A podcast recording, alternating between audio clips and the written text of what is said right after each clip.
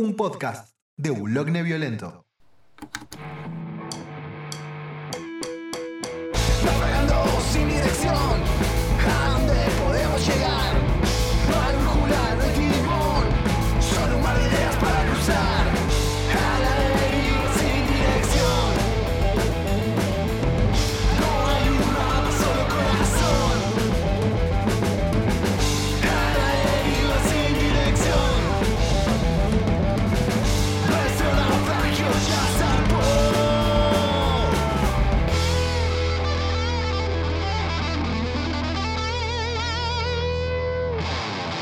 Claro, el que habla fuerte y modula así. ¿Por qué? Nunca lo había hecho en 33 episodios contando este. Cuar- 34, ¿no sería este? No sé, Creo que lo sí, peor que es que están 34. numerados. Bueno, ya lo van a saber cu- cuando le den play a, a esto. Que es otro episodio del mejor podcast. No, mentira. No, no puedo, no puedo mentirles así. Es un podcast que quiero mucho, pero tampoco para mentirle a la gente, viejo. Hola a todos, todas y todes. Este es un nuevo episodio de. Eh, ah, Eh, sí. ¿Cómo estás, Leo? Bien, bien, acá. Tratando de no morir de frío. Sí, vacunado. Ya estoy oficialmente imantado, me puedo pegar a las heladeras. eh, estoy contento porque puedo volver a mi afición de chupar picaportes. Bien. ¿Eso, eso Em. explica el cono, el cono de papel metal que tenés en, en la cabeza? Es papel aluminio, ya lo sé, pero me salió papel metal, perdón. Perdón. No, sí, es porque si no el gobierno, eh, la CIA me, me- me lee los pensamientos y, y nada, no pueden descubrir que soy un socialista recalcitrante. Pero nada, aparte de eso, todo bien. Bien, pero ¿no tuviste ningún efecto secundario todavía? No, o sea, tuve el- lo- los típicos, esos de que te sentís como engripado y medio hecho mierda. Lo único que Tu sentí vida, yo, tu vida en- durante invierno, básicamente. más o menos, sí, pero esta vuelta hubo dolor como de, de músculos, así, como estaba todo acalambrado y tuve unos sueños muy raros. Ten- me el de la costaba- novela turca me mató. Sí, me contaste. eh, te- o sea, no- yo soy incapaz de recordar mis sueños. Lo que recuerdo es que eran raros. Claro. Eh, y que eran como cosas fugaces, como si fuera. Hay una serie de internet que se llama ASDF Movie, que algún internauta la, la conocerá, pero. eh, que son como todos sketches así de 5 segundos y pa, pa, pa, pa, pa, pa, una cosa, otra, otra, otra cosa. Y era así. Era constantemente la cabeza disparando para todos lados y era incapaz de como concentrarme en una sola cosa. Y, y fue, fue, fue una experiencia divertida. Fue, fue una Eh. experiencia religiosa, diría Enrique. Eh, pero Sí. pará. ¿Y, y cómo es eso que, que escuchaste hablar en turco? Eso me lo contaste fuera de aire. Sí, o sea, no es que escuché hablar en turco. Mi cabeza, o sea, ay, ¿cómo explicarlo? Porque esto suena rarísimo. Eh, de repente estaba soñando así me- al- al a la noche, el día que me vacuné, eh, fui a dormir. De repente empecé a, a- La cabeza empezó a disparar para todos estos costados. Y empecé a, a soñar que hablaban en turco, una cosa así. Yo no recuerdo exactamente qué era lo que, qué, qué era lo que estaba soñando pero de repente era una novela china, hablaban en turco, y yo sabía que hablaban en turco, y yo no sé hablar en turco, no sé ni cómo se escucha el turco, entonces no tengo ni idea. No, porque las novelas que llegan acá están dobladas. Claro, no, no, igual yo no veo novelas, eh, no, no veo tele. ¿No ves Doctor Milagro? No, no, yo soy un joven millennial zoomer, entonces no, no miro tele. ¿Mi qué? Millennial, boludo. Ah, no, pero el, el Summer, eso no. Sí, zoomer, la generación Z, son los zoomers. Mirá, no, yo sabía que era generación Z, no sabía que le decían Summers. Y es que es más, más divertido que decirle generación Z. Pero le dicen millen- millennials. Millennials. No, no. Ah. eh, millennials son nosotros. O sea, están millennials y después están la generación Z. Ah, que son los un. Ah, claro. Y que acá no sé cómo, le- cómo es que les dicen centennials, una cosa así. Centennials, sí, es Es- verdad. Sí, que es una boludez porque no tiene sentido. Bueno, yo qué sé, le dicen así. ¿Qué crees que le haga? La, la- la gente que le, que le pone nomenclaturas a estas cosas está, está, está errada y, y Y no está sabe bien, lo es, que es nuestro deber hacérselo saber que, que están equivocadas. Ajá, Gente del mal. gente del mal, sí. Pero Aparte, ah, hay, gen- hay más gente del mal. El papá de Britney. el papá de Britney que No, al final. pará, repicó. Al momento que estamos grabando este episodio, Britney habló vía Zoom. Ah, ok. Yo no, no estoy siguiendo el caso, pero sé que, según Rolling Stone, creo que lo vi, eh, una publicación que era que Britney dijo que era. Para ¡Epa, que la llevo- pizza! Me llegó la pizza. Ahora, ahora se siente cuando llega, ¿eh? Te sobresaltaste, ¿eh? Poquito. Pero bueno, nada. Bueno, Britney, Britney. sí, volvamos. ahí, mientras vos te ibas a buscar la pizza, me aproveché para informarme un poquitito. No, está Eh, bien. Y nada, tipo, lo, que, lo que vi es que terrible las cosas que contaba sobre el padre, que claro, a ver, pongamos en contexto, en contexto a la gente. O sea, desde el momento del breakdown de, de Britney, ella quedó bajo la tutela de- del padre. ¿Sí? Y, y nada, o sea, mm, después no se supo mucho más de ella hasta que todo arranca por unas seguidoras que tenían que hacían un podcast. O sea, si vos te preocupás por el contenido que hacemos nosotros, imagínate el nivel de contenido que manejaban que se basaba en los posteos que hacía Britney en sus redes sociales. sí, Ese es el contenido del, del podcast. La cuestión es que empezaron a notar est- estas fans eh, que había cambiado lo, lo que ella subía constantemente. Entonces empezaron a investigar y desde ahí arranca todo un documental y, y todo que yo no, recuerdo el nombre. el movimiento Free Britney. Eh, ah, o sea, claro, arrancó todo el movimiento Free, Brit- eh, Free, Bri- Bri- Bri- ah, Free Britney. Eh, nos falta Echu acá, ahora que ya. right. Este, Spears. A, a lo British. Nada, y la cuestión es que con, con- con lo, de, lo del frente, el frente britnificante, eh, salió el documental y todo sobre la vida, como una especie de beh- behind de, de Britney, no sé bien cómo es la, la movida, no vi el docu, eh, hay que torrentearlo, pero nada, se podría. Ya le dimos plan para el fin de semana, chiques. Eh, y bueno, volviendo al tema de lo que sucede con, con la Britney y la People, este, aparentemente el padre es un monstruo. Sí, em, porque uno dice tu, eh, tutela y uno piensa, ah, sí, bueno, yo está el, padre a cargo y la cuida, no sé. No, no, es, es, tiene apodera, ap- es un apoderado legal de todo, de todo lo que hace ella, como si fuera algún tipo de persona incapaz. Se, usa para, para casos extremos de, de, eh, de gente con problemas de, de neurodivergencias graves eh, donde la persona no puede manejarse sola en una sociedad y donde, qué sé yo, son susceptibles a gastarse toda la plata en cualquier cosa. Bueno, eh, lo que En caramelos, claro. ponele, sí, es, es, es, Sí. es- es un ejemplo, pero que son susceptibles a ponerle caer en estafas, cosas así. Porque hay gente que es eh, trágicamente susceptible a eso. A eso. Sí. De, de hecho, en realidad, igual para que dimensionemos el nivel de control que tiene sobre su vida, no es únicamente sobre sus bienes. Por ejemplo, si ella quiere hacerse algún tipo de tratamiento médico o lo que fuere, tiene que ser autorizada por él. De hecho, una de las cosas que comentó Britney, porque salió a hablar, porque ella no había hablado hace años, es que, por ejemplo, tiene un DIU puesto para no quedar embarazada contra su voluntad. Ella está en pareja, quiere tener, volver a tener hijes, eh, y el, el papucho no se lo permite, básicamente. Sí. O sea, y todo el séquito que tiene, ¿no? Este, este muchacho. Y siendo que ella decía, o sea, loco, les doy de comer desde que tengo 17 años, déjenme en paz. Y sí. O sea, pu- puedo entender hasta cierto punto eh, los argumentos de- del padre, porque el, el, meltdown, eh, el, el ataque que tuvo en 2009, creo que es, eh, Britney, fue, fue grave en serio, pero ya deberían dejarla. Ya, ya es una mujer adulta capaz de, de valerse por sí misma. Se valió durante. Claro, además, se valió ella misma muchos años. Lo que pasa es que nada. sí, además también el otro tema relacionado a los tratamientos, tema tratamientos, esa cacofonía me va a doler cuando la vuelva a escuchar. Eh, pero bueno, más allá de todo, está, aparentemente los tratamientos que está teniendo no se sabe si son adecuados o no. O sea, es como todo un tema bastante, bastante grave. O sea, porque ella comentaba que en realidad las drogas que le dan cada tanto la dejan como bastante tirada. Es como que hay un, abusos de, termi- de determinadas sustancias. O sea, es como que viene, viene espesa la, la movida con, con la Britney de la People, pobre. La verdad que, que y una situación bastante trash metal y que está saliendo a la luz ahora, ¿no? Sí. O sea, Sí, es, es- porque se sabía un poco todo, pero llegó ahora a juicio y es la primera vez que ella habla en años. Sí, también lo que pasa es que con todo el movimiento Me Too, que es el New Number Yankee, eh, se están abriendo como las puertas a que mujeres que estaban con situaciones similares a la de Britney empiecen a, salir para adelante y cuenten su, versión ¿no? de, la, de la historia.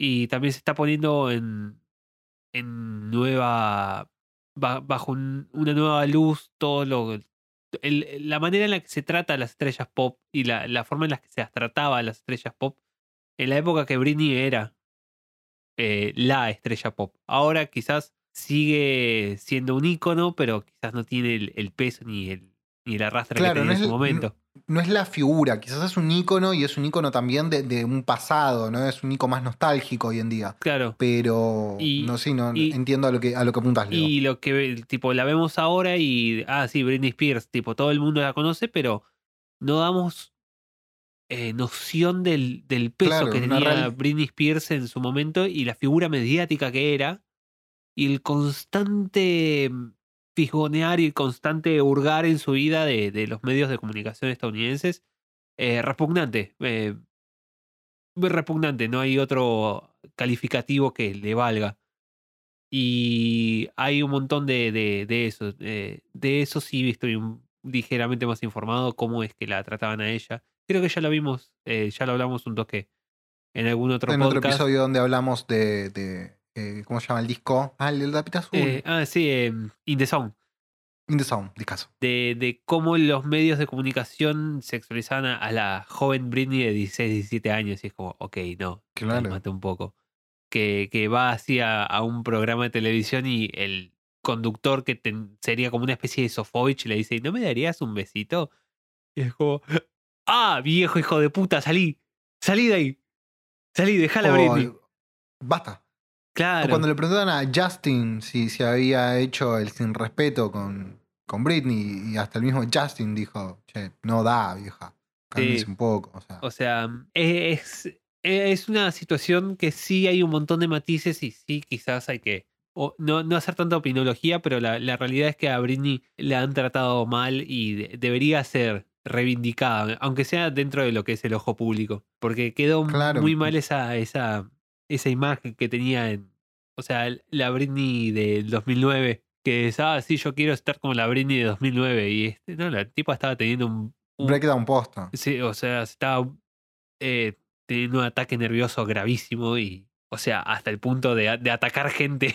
Claro, y además ah, el- la situación, ¿no? Porque la mina está con un ataque, mm, un brote, y tenés un montón de paparazzi sacándote fotos, o sea, peor, ¿viste? No, no tenés a nadie que, que- que- que tenga un ápice de respeto frente a esa situación. No, eh, es, eh, es repugnante la manera en la que tienen los, los medios amarillistas, yankees en particular, en, en tratar a las personas acá, si bien hay farándula y si, y si bien es bastante de mierda, eh, muchas veces, en especial, qué sé yo, en la televisión se ve, no hay tanta prensa dedicada a eso, es más eh, el, el drama armado de los programas de, de chimentos.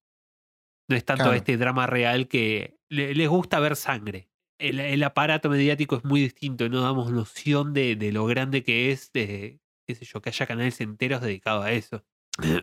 Múltiples canales eh, dedicados a eso, múltiples blogs, canales de YouTube. Claro, eh, muchísimo contenido diarios. generado pa- para eso específicamente. Sí, o sea, es, es, es una locura el nivel de escrutinio que sufre eh, e- este tipo de gente no, no debe ser bueno para la salud mental.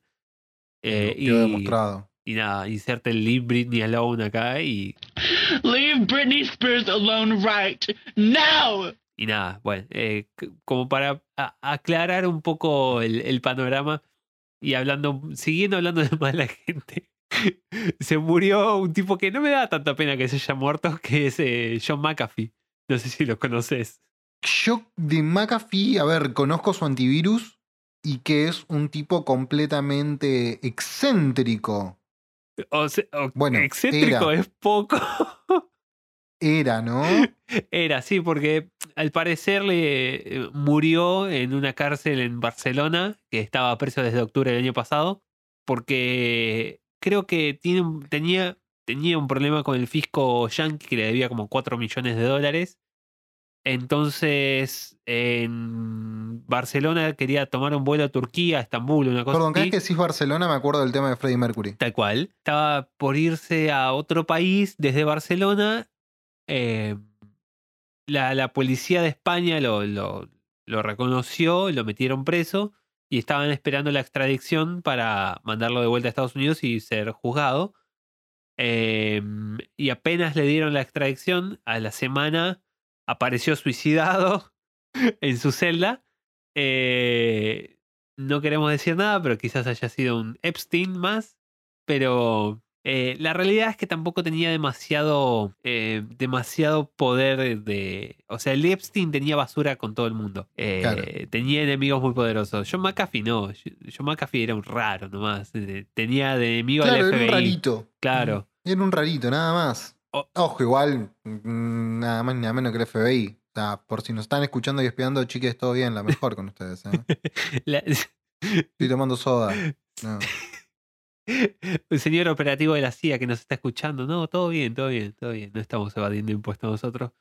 Pero nada, John McAfee, o sea, si John McAfee es rarito, yo soy un lord inglés, boludo.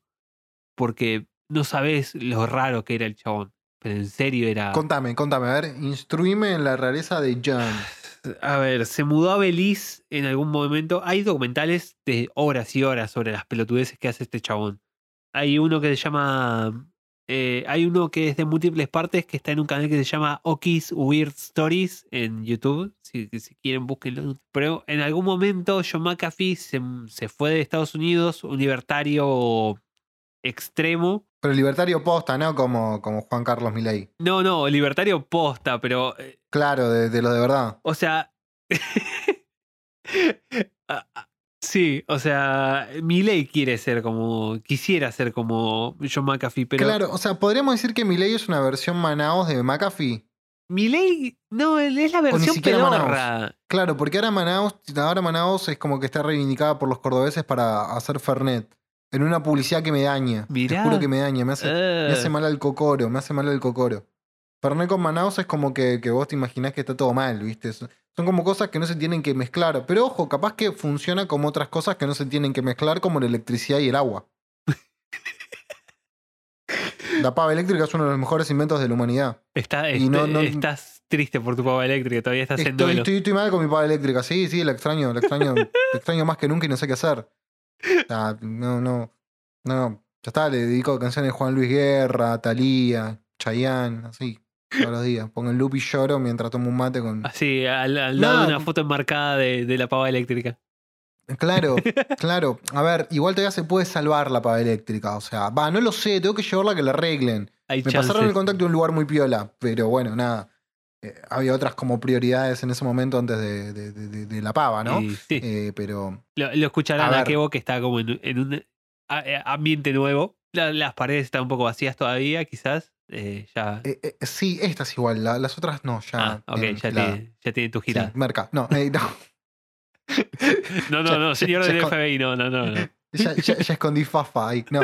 eh, sí, sí, hubo, hubo cambio de, de locación al momento de grabar, al momento de, de oír esto. Eh, que si se, si, si aportan bien, quizás les cuente la, la trágica historia de, de mi heladera comprada. Oh, ok. Eh, pero bueno, nada, queda para la próxima semana si alguien comenta la palabra. Con que una persona dije la palabra hidrocarburo en los comentarios, ya sea en YouTube o en, en Instagram, contaré lo que pasó con mi heladera. Ya, ya me veo la eh, semana que viene nosotros. Che, ¿por qué verga nos están comentando hidrocarburos? Claro, porque no mencionan hidrocarburo, ¿viste? que- que empezamos a, a entrar en el target de los petroleros. ¿Qué pasa acá? Claro, pero pará, me estabas contando de John McAfee. Sí, a, a ver, John McAfee tendríamos que hacer como un- una parte, ¿no? Pero básicamente en un- algún momento se muda a Belice, eh, este país en Centroamérica. eh, con- se vuelve como una especie de lord de guerra de, de Belice. Tiene como una especie de mafia que se arma él. eh, mata al vecino, mata a todos los perros del vecino. Tiene un harem. eh, en ese harem Harem palo pibe, ¿no? Básicamente los que no somos tan leídos como leído. bueno. No, a ver, tiene, tiene un harem.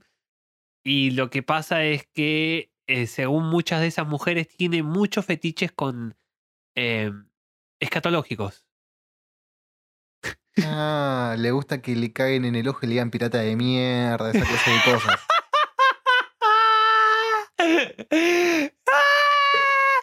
¿Por qué? O sea, vos sos el que se queja de los chistes de pedos y después decís esa barbaridad. Sos un bestia.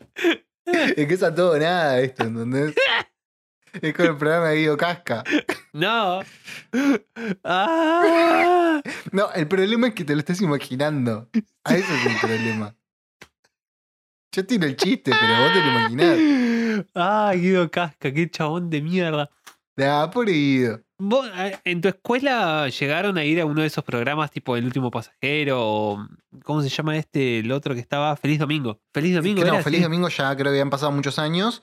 Al último pasajero eh, recuerdo que mi curso no fue, pero sí cuando yo estaba, ponele que en segundo de polimodal, porque sí, eh, audiencia, soy un producto del polimodal, ya se habrán dado cuenta. Em, claro, fue los que estaban en tercero, los que se iban a ir. Mirá. Y que, quedó el hito, o por lo menos yo no me olvido más, de, de la piba que era la capitana y todo, de- del equipo, que le preguntaron qué animal era un Bambi.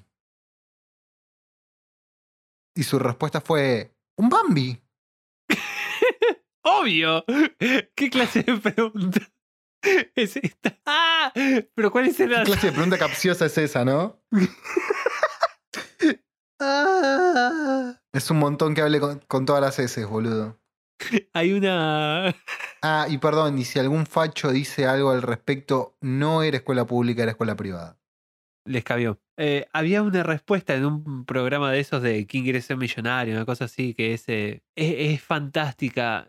Ah, me acordé que, que- que yo tuve una exnovia que hace poco salió en Quién quiere ser millonario. Participó. Pero, ¿cómo que? ¿Pero qué hay? ¿Hay un quién quiere ser millonario acá? Uh, sí, se hizo en su momento. Hubo varios, en realidad, varias ediciones, y en la última que se hizo en Telefe, creo que la condució Santiago del Moro, este, participó un- una exnovia mía. ¿Y cómo le fue? ¿Ganó algo? Sí, sí, creo que ganó, creo que, que- creo que le fue bien. Lo suficientemente bien como para que me ponga contenta por ella, pero no lo suficiente como para que le mande un DM. Hola, perdida. No, mentira. Era el peor. Hola, colgada. Escuché que ¿Cuánto sos millonaria. Ah, claro, no. Acá, mirá, la, la pregunta es, y esta es como una pregunta como muy de cultura mexicana que- o venezolana, Sí. una cosa así, no sé de dónde carajo A es, ver. pero es obvio. La canción dice, no tengo trono ni reino, pero nadie que me comprenda, pero sigo siendo él, opción A, Rey, papá. Papi Ricky, opción B, escuchá, escuchá, Papi chula. opción A, Papi, papi Rookie, opción B, Papá de los helados, opción C, Rey, opción D, Alma de la fiesta. Obviamente la- la opción, la opción C, que es Rey. Pero, ¿cuál es la opción? Después de haber dicho, no, no, a ver, sacame dos de las. Porque viste que tienen esas ayudas que puedes sacar dos de Sí, las. sí, te podés, podés sacar. sí, Entonces- me acuerdo que podías sacar dos respuestas, llamar a alguien. Eh, Sí, llamar a un amigo, sacar dos respuestas y preguntarle al público era. Pidió que le saquen dos opciones porque no se daba cuenta, no, no era muy brillante muchacho. Y le quedaban las opciones B, que es el papá de los helados, y la opción C, Rey. ¿Cuál eligió el muy bruto? Eligió el papá de los helados. No. Vergonzoso. Vergonzoso, yo nunca había escuchado esa canción, pero claramente te das cuenta de que ¿Nunca la habías escuchado? Eso creo que es más vergonzoso. A ver, no sé si es más vergonzoso porque la canción dice No, tengo trono ni reino ni nadie que me comprenda, pero sigo siendo el papá de los helados. Sí, es verdad, es verdad. Por lo menos ese es elegí el papi Ricky. O- obvio, el alma de la fiesta, qué sé yo, pero ¿el papá de los helados? ¿Qué carajo es el papá de los helados? No sé, boludo. Es, es una manera extraña que tienen lo- lo- los, los am- cen- centroamericanos de decirle a Papá Noel, algo así, tiene que ser. No, no puede ser. No, no sé. No, no, no. A mí me llama la atención que acá le decimos Papá Noel y en otros, en otros lares le dicen San Nicolás. Eh, San Nicolás. Sí, pero eso es más de lugares más católicos, creo. Igual Argentina es extremadamente católica, a ver. Por eso. Mirá con la cara que te mira Conan. Diría el de, Sí, San, el de te lo resumo. San Nicolás. eh, después le dicen el viejito pascuero. Los chilenos le dicen el viejito No. pascuero. Ah, bueno, pues son chilenos, viste que te, te- te hablan todo muy raro. No, po. No, po. Ya, huevo. Da igual no me sale hablar en chileno. Igual yo soy re fan de un canal de YouTube de, de- de- de un chileno que comparte guitarras. Sí, a mí me encanta el acento chileno. No, no sé por qué. Es como ver porno. ¿Qué? No el acento chileno, el canal de guitarras que veo. Ah. O sea, ok. Veía porno chileno, ¿viste? Qué específico. Claro. Me calienta que digan pololo.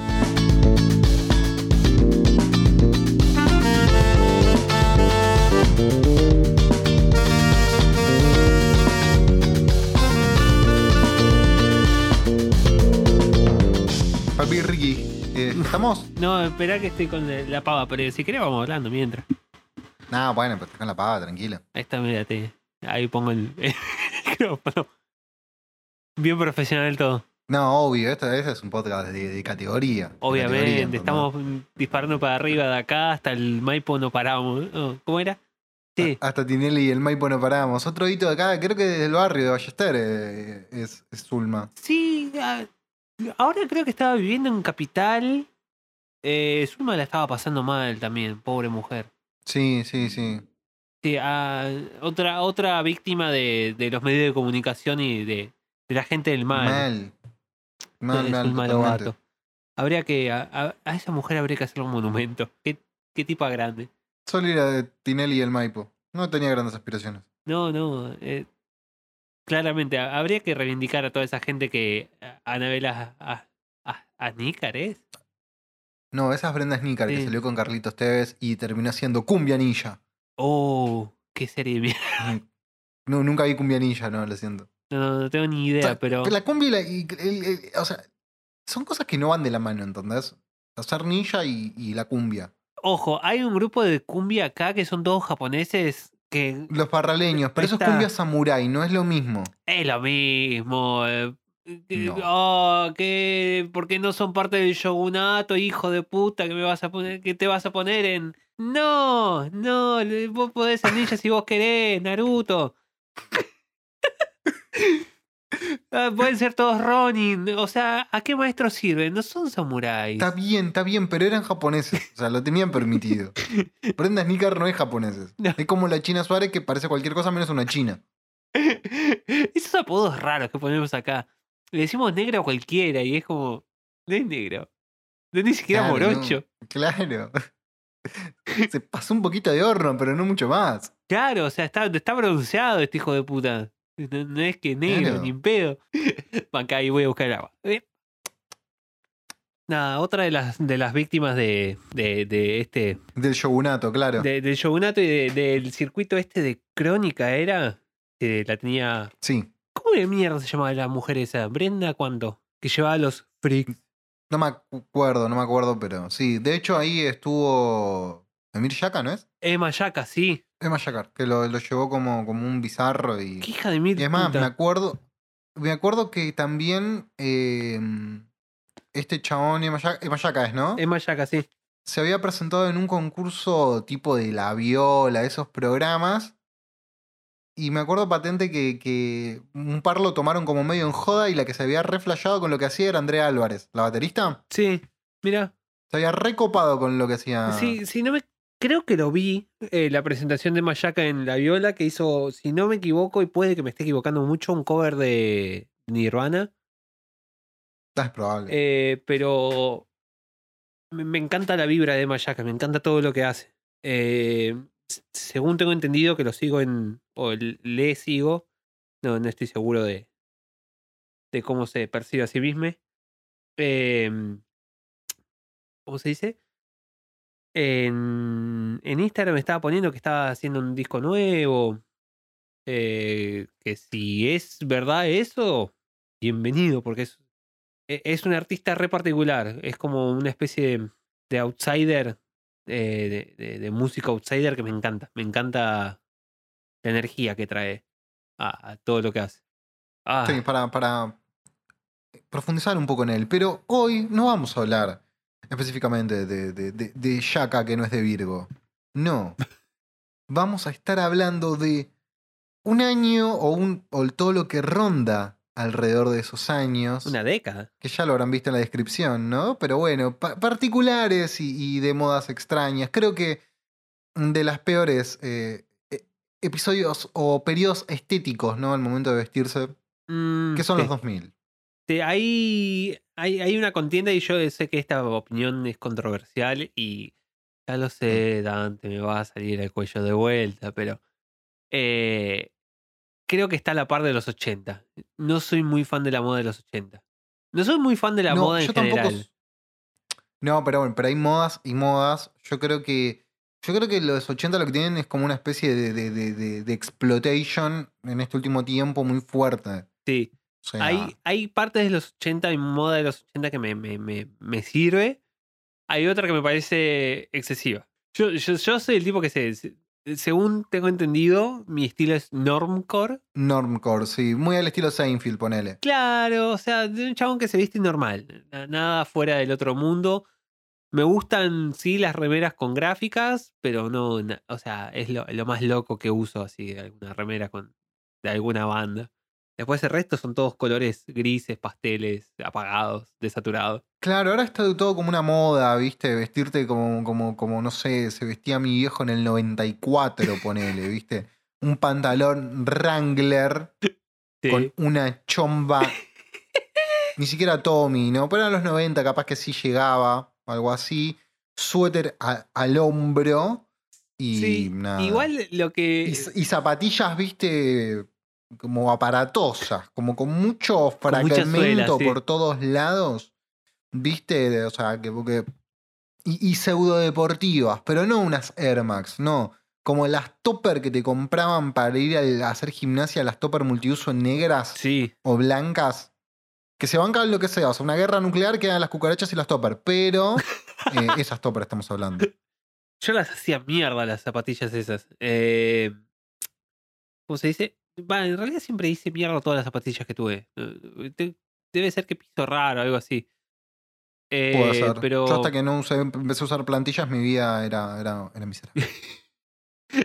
Pero, ¿cómo se dice? Eh, La, la, la, la moda de, de- Si bien ahora se, se está como volviendo a esa moda de los 80, 90, me parece que es mucho más potable que la, la, la moda en, en su momento. O sea, la veo que a través de- de- del filtro del tiempo se, se, se aunó más todo y no es tanto tan extra. Ahora es un poco más maduro eh, el sentido de moda de la gente que se viste como e- ese estilo retro 80s, 90, 2000, Claro, tengamos en cuenta que la moda del 2000 ya tiene unos 20 años. 20 años atrás, 21.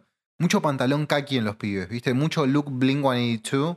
Sí, no, igual los kakis son horrendos y van a ser horrendos hasta el final de los tiempos. y- mucho, mucho, mucho pantalón kaki. eh, eh, remera con, con remera abajo. Sí, pero eso, eso, ¿eso es moda de los 80 o es look cheto? No, 2000. Eh, 2000, 2000. 2000, 2000. Eh, No, pero era pseudo skater. Era como cool en ese momento. ¿Sí? O yo lo recuerdo como ser cool. Sí. Fíjate todos los videos de Blink, no sé qué otra banda más así pop punk había en ese momento. Para mí que eran los Levis, así Mucha medio de banda pop punk en ese momento, boludo. El- el- Me acuerdo que tenías. la explosión Blink, del segundo punk. Sí, bueno, sí, un, un segundo punk, ponele. Eh, ¿Qué más había? A ver, pará. Me acuerdo así, algunas así al pasar. Eh, Eh, Blink, Yellow sí. Card, Yellow Card, Zoom 41, Sun 41, Eh, sí. Que, Bowling for Soup. que el único tema que me gustaba de ellos lo hacían con Iggy Pop, nada que ver.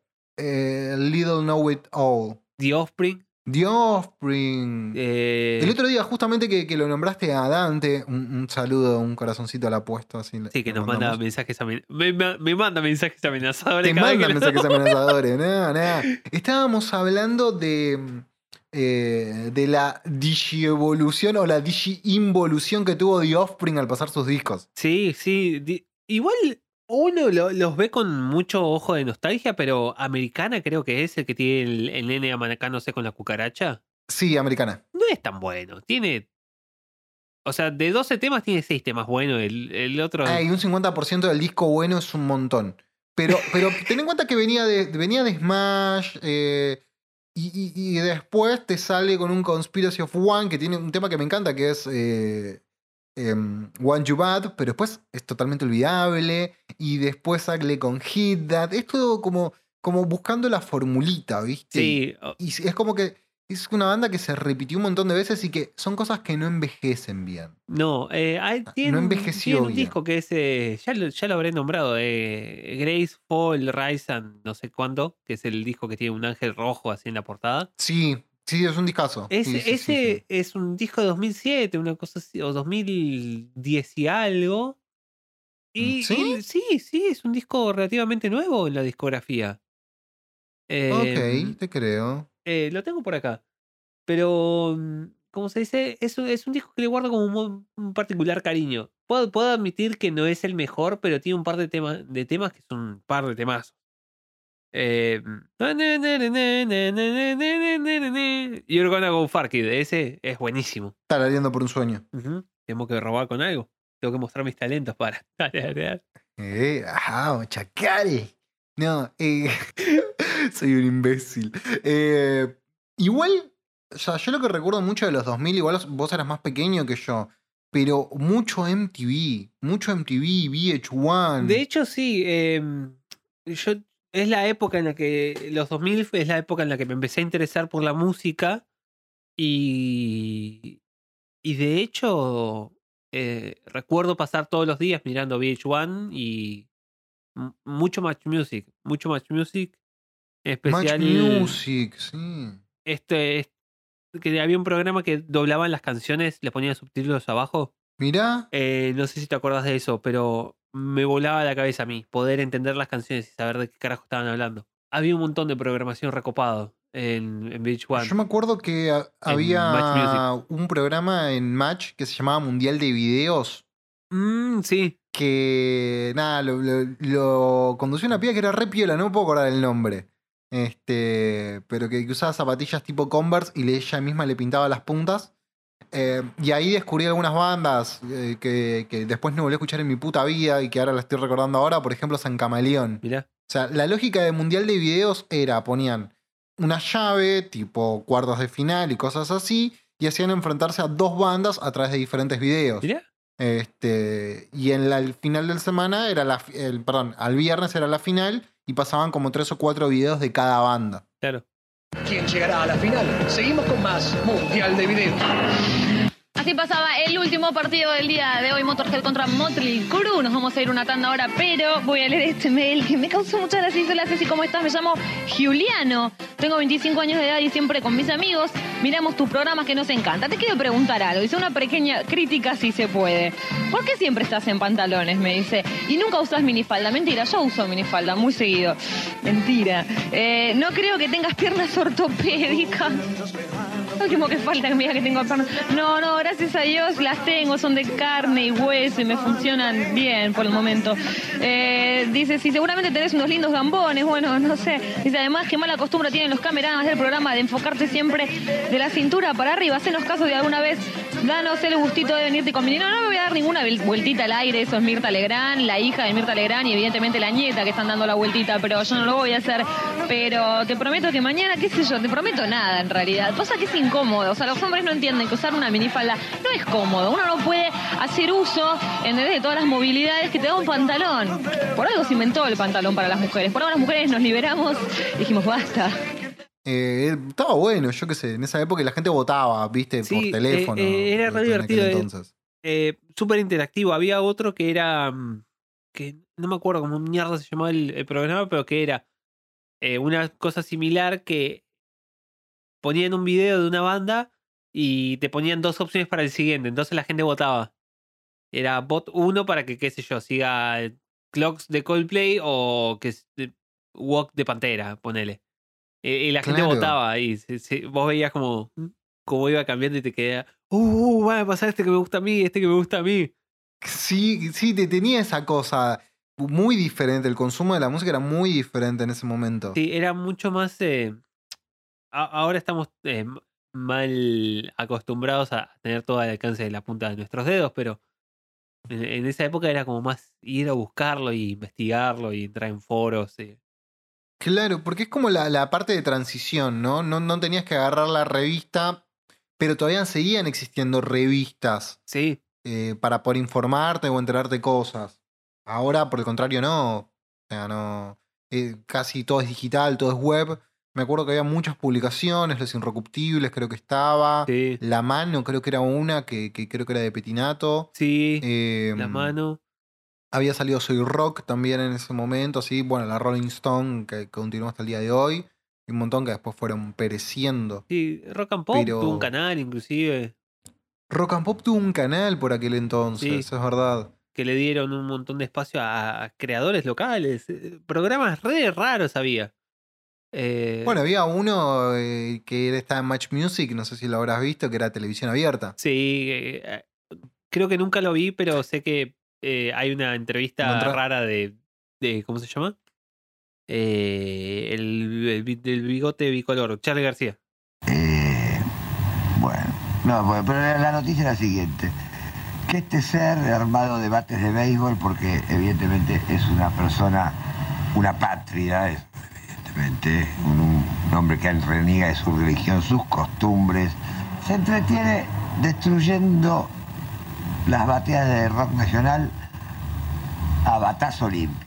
Yo le recomendaría, porque él, él mira todos los canales en internet, Gil para. O sea, calamar asqueroso. Niño, en España no te quieren. Y acá tampoco. No, no recuerdo la entrevista de Charlie, pero recuerdo que en televisión abierta todo era raro. O sea, no, no había forma que fuera normal ese programa. O sea, porque la consigna era básicamente darle una cámara a un random y subirlo. Claro. Y la gente, nada, hacía un montón de giladas. O sea, Desde, no sé, una señora haciendo denuncias por unos perros o ruidos molestos, hasta un chabón tirándose pedos, a vos que te gusta el humor de pedos y prendiendo un encendedor a ver qué pasaba. programación argentina, ¿quién lo diría? No, no, bueno, en mi- en Match Music de, Ma- Ma- de Match Music salió este muchacho Moro. Santiago del Moro. Que tenía el programa Countdown y que boludeaba gente en ese momento. Yo me acuerdo que me caía tan mal ese pibe. Ahora no me cae mucho mejor, pero me caía tan mal. ¿Qué problema tiene la cara del moro? Porque tiene cara de ser golpeable. Es porque tiene cara de muñeco. Sí, sí, pero no es. Pero, pero de muñeco, pero, pero que llega a ser siniestro, pero no dar terror, ¿entendés? Claro, es como una especie de. Es, Es como que está encerado. digámoslo así. Si la reta es la rana, del moro es su renacuajo. La vibra es muy Grabémoslo similar. co- co- como, como dirían en cuál es, ¿sí? Aquel histórico programa. Producción, producción, acérquense, sí. Sí, sí, ya sé que es una idea robada, pero, pero es buenísima. Y hace 20 años que no existe más cuál es. Bueno, no sé si son 20, pero eso es un montón. Sí, bueno. 10 fácil. Sí, martillo cincel. Martillo, sí. Sí, sí. Ok. Ahí, perfecto. Sí, vamos a poner la primera frase grabada en el estudio etéreo virtual. Sí. Sí, eso también es robado, ya sé, pero no importa. Eh, Leo, ¿puedes repetir la frase, por favor? Acá después ponemos una música alusiva o algo. Eh, ¿Cómo es la frase? Espera que lo tengo que decir solemne porque le voy a poner reverb y todo eso. Obvio. Silencio. Necesito concentrar. No lo hagan reír. Dale. Si la, re- Está vos, boludo. es- Leo la estrella hoy en este momento. Es el momento de estrellato. si la reta es la rana, del moro es su renacuajo. Pero, o sea, hay como una vibra muy similar entre lo desagradable y lo inhumano que, que es la cara de la reta con la- lo inhumano que es la cara del moro. Es, y es como una versión Claro, además chiquitita. tiene ese gesto siniestro constantemente como de, de- de villano de Batman. Sí, ah, hay gente Bueno, que tiene la- cara de villano. Hay gente que debería estar presa desde el nacimiento. Porque son criminales en potencia. Vos lo ves a, a la reta de decir, de, de este de, más de un muerto en el, que el ropero tiene. No me jodas. No, probablemente, pero, pero, pero bueno, por eso lo votan en la, en, en la Eh, capital. obvio. ¿Quién, quién vive en la capital y no mata a un negro? ¿Por qué te pensás que me echaron de devoto? Ah. Me dijeron, negro, vos te en la cárcel, ¿eh? acá no. No, Este, este, este dos ambiente, no, no, negro, no, no. no, no, pero la, la reta. Eh, No, entiendo cómo es que con esa cara de, de- villano estereotípico, o sea, es un villano de Disney, el hijo de puta. No está. eh, Es jefe de gobierno de, de, de, la capital. eh, No entiendo, no entiendo. Escapa a la comprensión, o sea, es, es imposible market- marketinear esa jeta. No, no, pero funcionó. Funcionó, funcionó. Porque, qué sé yo, Macri por lo menos tiene los ojitos azules, tiene cara de. Pero no sabe hablar. Tiene cara de empresario, qué sé yo, pero la reta es un sapo. Es un sapo humano. Tiene cara de villano, para mí. Para mí tiene cara de villano. Claro, eso es- Bueno, vos ya hiciste el mashup hermoso de... de, de, de- Con el Goomba. Entonces, Horacio Rodríguez Larrets. Y sí, Pero pará, volvamos. 2000, 2000, primeros 2000, ¿no?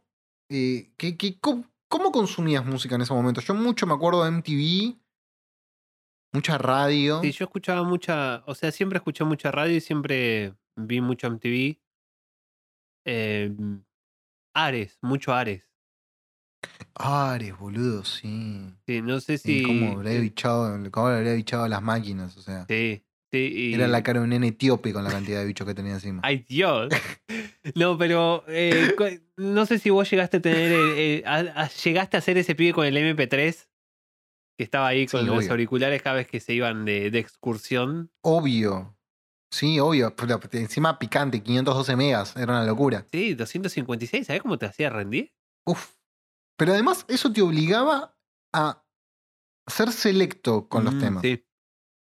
Sí, sí, de O repente. sea, porque te- te- era, era, era, dijo este o no, porque además no ibas a conectar el MP3 todos los días a la computadora y a veces, como era al principio mi caso, no tenías computadora. Claro. Entonces era una decisión muy difícil qué tema ibas a poner ahí. Era clave. Sí, era. mm, Era como jugar el Tetris, era organizar y hacer micromanagement de, de, bueno, este tema tiene tres puntos. Porque encima no teníamos ni idea, porque ahora sabemos que, bueno, capaz que se puede comprimir más el audio. No lo hagan. Pero. Escuchamos. en- en- se escucha el del MP3 atrás. Pero. ¡Ay, Dios! ¡Qué boludeces que hacía cuando era chico! Ahora me, me estoy acordando de la manera en la que escuchaba música. Todo, todo artefacteado del MP3. Horrendo, horrendo. 128 kbps. Sí, es verdad, o sea, pero bueno, eh, porque era una cuestión de volumen, de, que, de lo que entrara, de cantidad. Sí, o sea, es lo mismo que cuando éramos chicos y veíamos la- las películas pirateadas del cine. Claro. bueno, no, yo eso, eso, eso me resistí siempre. Eso me resistí siempre, pero el tema también ten en cuenta de dónde veníamos, ¿no? Porque veníamos del Discman, que era un aparato bastante incómodo, poco práctico. A menos que seas la, la, la muchacha del video de Lenny Kravitz y Mick Jagger, que se ponía el Discman y no tenía problemas con nada. O sea, caminaba fuerte y saltaba la mierda esa. Yo siempre Venías quise en el bondi, un bache, ¡epa! ¡eh! Y viviendo en San Martín, ¿sabes lo que era, no? Eh, ahora, Que en la revista Genios Eh, te, te sorteaban el Discman. El Discman y esa radio pedorra que era toda transparente. tenés verdad, revista G. Que, no, en la Genios, sí, era la Genios, que estaba la Villiquen. Eh, ay, Claro, la Villiquen no te da bibliotecas con libritos chiquititos muy bonitos que nada, todo el mundo perdía. Qué épocas raras esas, porque son todas como épocas de transición en las que Argentina salía como del peor momento. Claro, o sea, un Boca campeón de la Copa Libertadores, Boca campeón de la Intercontinental ganándole al Real Madrid. Después al año siguiente, Boca también campeón de la Libertadores, pero Racing sale campeón, ¿qué pasa? ¡Pum! Estallido social. Claro. ¿Por qué? Porque salió campeón Racing. Ya está, matemática. Todo culpa de la No es academia. así. Claro, ponete a pensarlo, o sea, ponete a pensarlo, estos son datos, no opinión, no crisis económica mundial. Fíjate, siempre hay algún problema, sale campeón Racing cerca, boludo. Había una correlación directa entre lo, lo- la, la explosión de las burbujas de mercado y lo- los campeonatos de Racing. Es muy probable, es muy probable, sí, sí, sí. Sí, sí. En 2008, No tengo pruebas, pero tampoco dudas. 2008 ganó Racing. Me parece que sí, ¿eh? ¿Para que me Mm. fijo mm, si Racing fue campeón en el 2008? Porque también hubo, hubo- ¿no fue el, el, el estallido de las hipotecas en Estados Unidos? Sí, el, el- No sé si las hipotecas, pero de, del- del mercado de bienes raíces entero, o sea, no solo de hipotecas. Racing, a ver, para que estoy buscando, estoy buscando. Campeonatos de Mm, Racing. Me parece que sí, torneo de clausura 2008, a ver. mm, me parece que, que, que sí, ¿eh? ¿Quién ganó? A ver. ¿Sí fue? No, no, no, ese, ese ganó, ganó River Plate. River Plate. Bueno, también ahí pegan de palo. No, lo que pasó en el 2008 no es que Racing eh, salió campeón, se salvó del descenso. Ah, ok. O sea, eh, otro, otro hecho mon- monumental. Claro, otro, otro hito histórico de Racing. ¿Cuándo fue que. No, y un- cuándo- Estupidez, ¿no? Pero. ¿Cuándo fue que descendió River? 2011, creo. 2011. Y todavía los Sí, persigue el 2011, fantasma de la B. 2000, 2011, sí. Sí. sí. ¿Por qué habla de fútbol? Yo no tengo ni idea de fútbol. Me acuerdo de. de- Yo no quiero entrar en ese terreno porque es como que me crece un lumilagro desde los hombros, ¿viste? Y, y mi cabeza se transforma en un termo. Entonces, me el cuido, sonido del transformador. Le, le aparece el milagro en la cabeza. No, pero. Era el Transformer más. eh, eh, No soy el más inútil, ¿eh? O sea, ser un Transformer termo podría hay un Transformer que es estar bien. un. eh, ¿Cómo era? Era un cassette. Es un cassette. Un cassette nada más. Los So- 80. solo un cassette. Los Algo que nos trajo muy bueno en los 2000, Beast Wars. Vis- mm, ¿Es de los 2000? Espera, a ver, 2000. Sí, debe ser final de los 90, principio de los 2000, Beast Wars. Sí, Siempre de los 2000, sí, Sí, sí, sí. Un spin-off, para el que no sepa, de, de Transformers, que nada, básicamente se llamaba Guerra de Bestias, donde se transformaban en animales y no en autos. Claro. Sí, que es como una especie de mundo alternativo. Eh, Claro, tiene como toda una precuela que. Nada, es fantástica. No, mirá, es bastante más viejo del 96, pero bueno. ¿Viste? Me parecía. Primeras animaciones 3D, pero muy buena trama, muy buena historia. Sí, la- Totalmente recomendable. eh, increíble. De, de hecho, la historia es muy buena porque creo que era que al ejecutivo del canal donde estaban le importaba un carajo, le dijo, "Ah, hagan lo que quieran. Y el chabón dijo, bueno, voy a hacer algo piola. Y hicieron algo re piola. Eh, porque no tenían fe, nadie. Y se volvió como una especie es una de. cuestión de fe siempre. Una, una, una. ¿Cómo se dice? Una especie de hito cultural. Transformers tiene. Siempre es una cuestión de fe. Transformers tiene la- las peores películas y las mejores películas. No sé si, si viste Yo me eh, la Transformers 2, la que es la que está Unicron, eh, la vieja, la, la que es en dibujitos animados, No, no la vi, no la vi. No, yo vi las, las nuevas. que no. tiene la, la última actuación de eh, Orson Welles Dato. haciendo la voz de Unicron. Me vuelvo loco. es muy gracioso.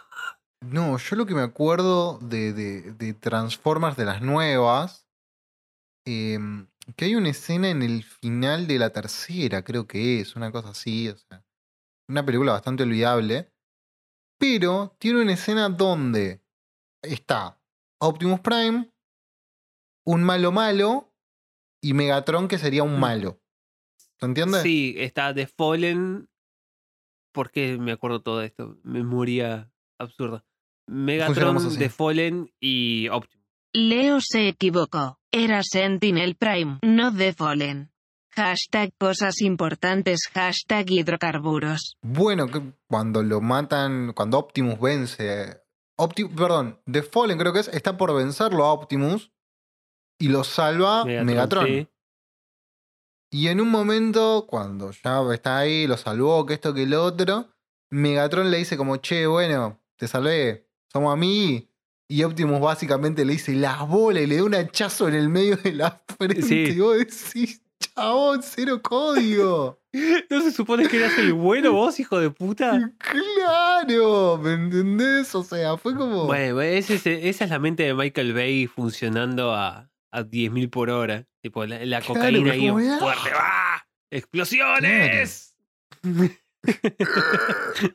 Pero no, a ver, ¿de, de qué? Íbamos a hablar de los 2000 de, de- y de lo poco que nos dejó los 2000. Sí. ¿Qué te referís con eso de 2000. lo poco que nos dejó los 2000? Nos dejó el New Metal los 2000. Nos dejó el New Metal y qué más? Porque no, O sea, no puede no ser como algo bueno, Metal. ¿no? O sea, No lo digo como algo que, no lo digo como algo- no lo digo como un granito. Los pantalones kaki. pero musicalmente hablando. No sé, las películas de, de viaje censurado y euro viaje censurado. Uf, la- las películas de Jackass. Las películas de Jackass son. Sí, Chakas está bien. Chakas está bien. Pero el tema es que los 2000 fue como el preludio de la decadencia de un montón de cosas. Por ejemplo, MTV es cuando arranca con los primeros realities. Sí, sí, es verdad. Empieza, o sea, empieza fuerte en los 2000, que empieza con esto de. Dios eh, fue de los primeros. Sí, me parece que hasta, hasta, hasta ahí estábamos bien, pero qué sé yo, cuando empieza con Shot of Love de Tila Tequila, el de Flavor Flav, Y el de Brett Michaels, el de Poison, Eh, Rock of Love con Brett Michaels. Sí, sí, sí. que, eh, son todos. sí, que hay- o, sea, o sea, es algo que no, no, no, no, o sea, claramente no pasa el filtro de hoy ese programa. No, ese- ese no, no, no. eh, espantosos todos. Todos eran malos. No, a mí me pasó algo, además, algo como muy, muy, muy gracioso porque yo, el de Brett Michaels, lo vi y yo pensé que se enamoraba de verdad Ah, de, sos la finalista. No sé si sos Bueno, un tarado. Sos, sos- claro, sos idealista. Era inocente, creía en la humanidad. Habla, habla bien de vos, que hayas. Pensé que tenían, pensé que, que- que tenían sentimientos en ese momento. No, no, yo, yo lo veía de vez en cuando que. Porque era como una especie de morbo extraño. porque encima no entendía nada, porque no era como muy consciente de- Claro, de, no, la- no. de las Es ramificaciones. más, no, además también, ahora que me acuerdo de algo que yo no, no era consciente que la gente copulaba en ese lugar. Es como que, no sé, o sea, como que yo no me había dado cuenta, pensé que eran todos amigos. Ah, es toda una pijamada. claro. Eh, es raro, sí. eh, Igual lo que me acuerdo, mientras vos pensás, eh, cuando lo lleva al siguiente nivel y en lugar de hacerlo en una mansión, se va de gira. y, y la idea de que haya varias temporadas también. ¿No? O sea, es Sí, como completamente inútil todo. Es como. Claro, Busquémosle el garche a Brett Michaels, temporada 1. claro. Y yo pensando, ay, qué pena, no funcionó. Claro, completamente. el que el quebo chiquito decepcionado. Claro, ya, ya con barba, ¿viste? ¿no? Era, era igual a vos, tipo, la, la cabeza del mismo tamaño, pero el cuerpo más chiquito. Claro, básicamente, sí, la historia de mi vida. Creció todo el cuerpo menos la cabeza. Eh, pero es una cabeza proporcionada. O sea, tengo cabeza grande, pero orejas grandes también. O sea, es como que. No parece que tengas fuera tan cabezón, pero me pongo una gorra y tiene que ser XL mínimo. Mierda. Sí, yo tampoco, nunca. Siempre que alguien me, me dice, ah, mira, probate esta, esta gorra y. Tipo, la, la tengo que abrir, viste, la parte de atrás. Sí, Suelta. sí, sí, sí. Suelta y ahí como que entra. Te entiendo, te entiendo. Entre cabezones. Igual yo empiezo, empiezo a entender, de tener la teoría que también hay gente que tiene cabeza muy chiquita. Una persona que conocemos en común, un amigo de ambos, el negro Romer, a quien si escucha esto le mandamos un cariño, tiene cabeza chiquita, no me rompa las bolas. Tiene, tiene- vamos. conocimiento concentrado él. Que- Claro, no, es no, es bueno, pero eficiente nada, del uso del espacio. El, nuestro es como Claro, aire al pedo. un ¿viste? departamento de tres ambientes para tener una planta en el medio. Él no, él es uno de esos eh, departamentos súper minimalistas que tipo haces así, salen, salen, ¿cómo se dice? Camas de todos lados. eh, claro, pero, pero haces así, ya está, queda todo impoluto. claro. Fácil de limpiar, que es lo principal. Pero aparte, porque nos, no- el- los 2000 nos deja no solo el, el nu metal, nos deja un montón de, de tendencias como medias raras de música que quedaron en los 2000 y agradezco que hayan quedado en los 2000 porque son bastante pedorras la, mayoría. Qué sé yo, este pop ultra comercial y el, el Britpop también existe nada más en No, los pará, el 2000. Britpop. El Britpop es de, clavado en los 2000. No, pero ya venías de, de, Blair y Oasis se vienen peleando desde principios de los 90. No sé si de principios de los 90. ¿Cuándo es eh, What's the Story Morning Glory? What Story Morning Glory creo que es del 92. Creo que es del 98 yo. Estamos wikipediando, esto es radio de verdad, ¿eh? No, pero igual What Story. 95. Bueno, a la mitad. Sí, igual Blair no entra dentro del Britpop ni en pedo. Es, es, es como categoría aparte, Blair. Pero para qué llamas vos Britpop? ¿A qué te estás refiriendo? Coldplay. Britpop? Coldplay principalmente. Ah. Coldplay es clavado en los sí. 2000. Porque inclusive Sí, sí, sí. eh, Oasis y Radiohead, si queremos poner como progenitores del Britpop, son de- del principio de los 2000, pero la explosión del Britpop mundial es en los 2000 con, eh, con Sí, yo no sé si es Britpop lo que hace Coldplay, pero bueno, básicamente me dan ganas de agarrar algún... O sea, te escucho un par de temas, o sea, no te voy a decir que no, hay temas que hasta me parecen lindos, de Scientist, creo que es, que tiene el video. Fíjate que los 2000 es muy la imagen del video, Sí. ¿no? El video que iba en cámara lenta, en cámara en reversa, de reversa, mami, de reversa.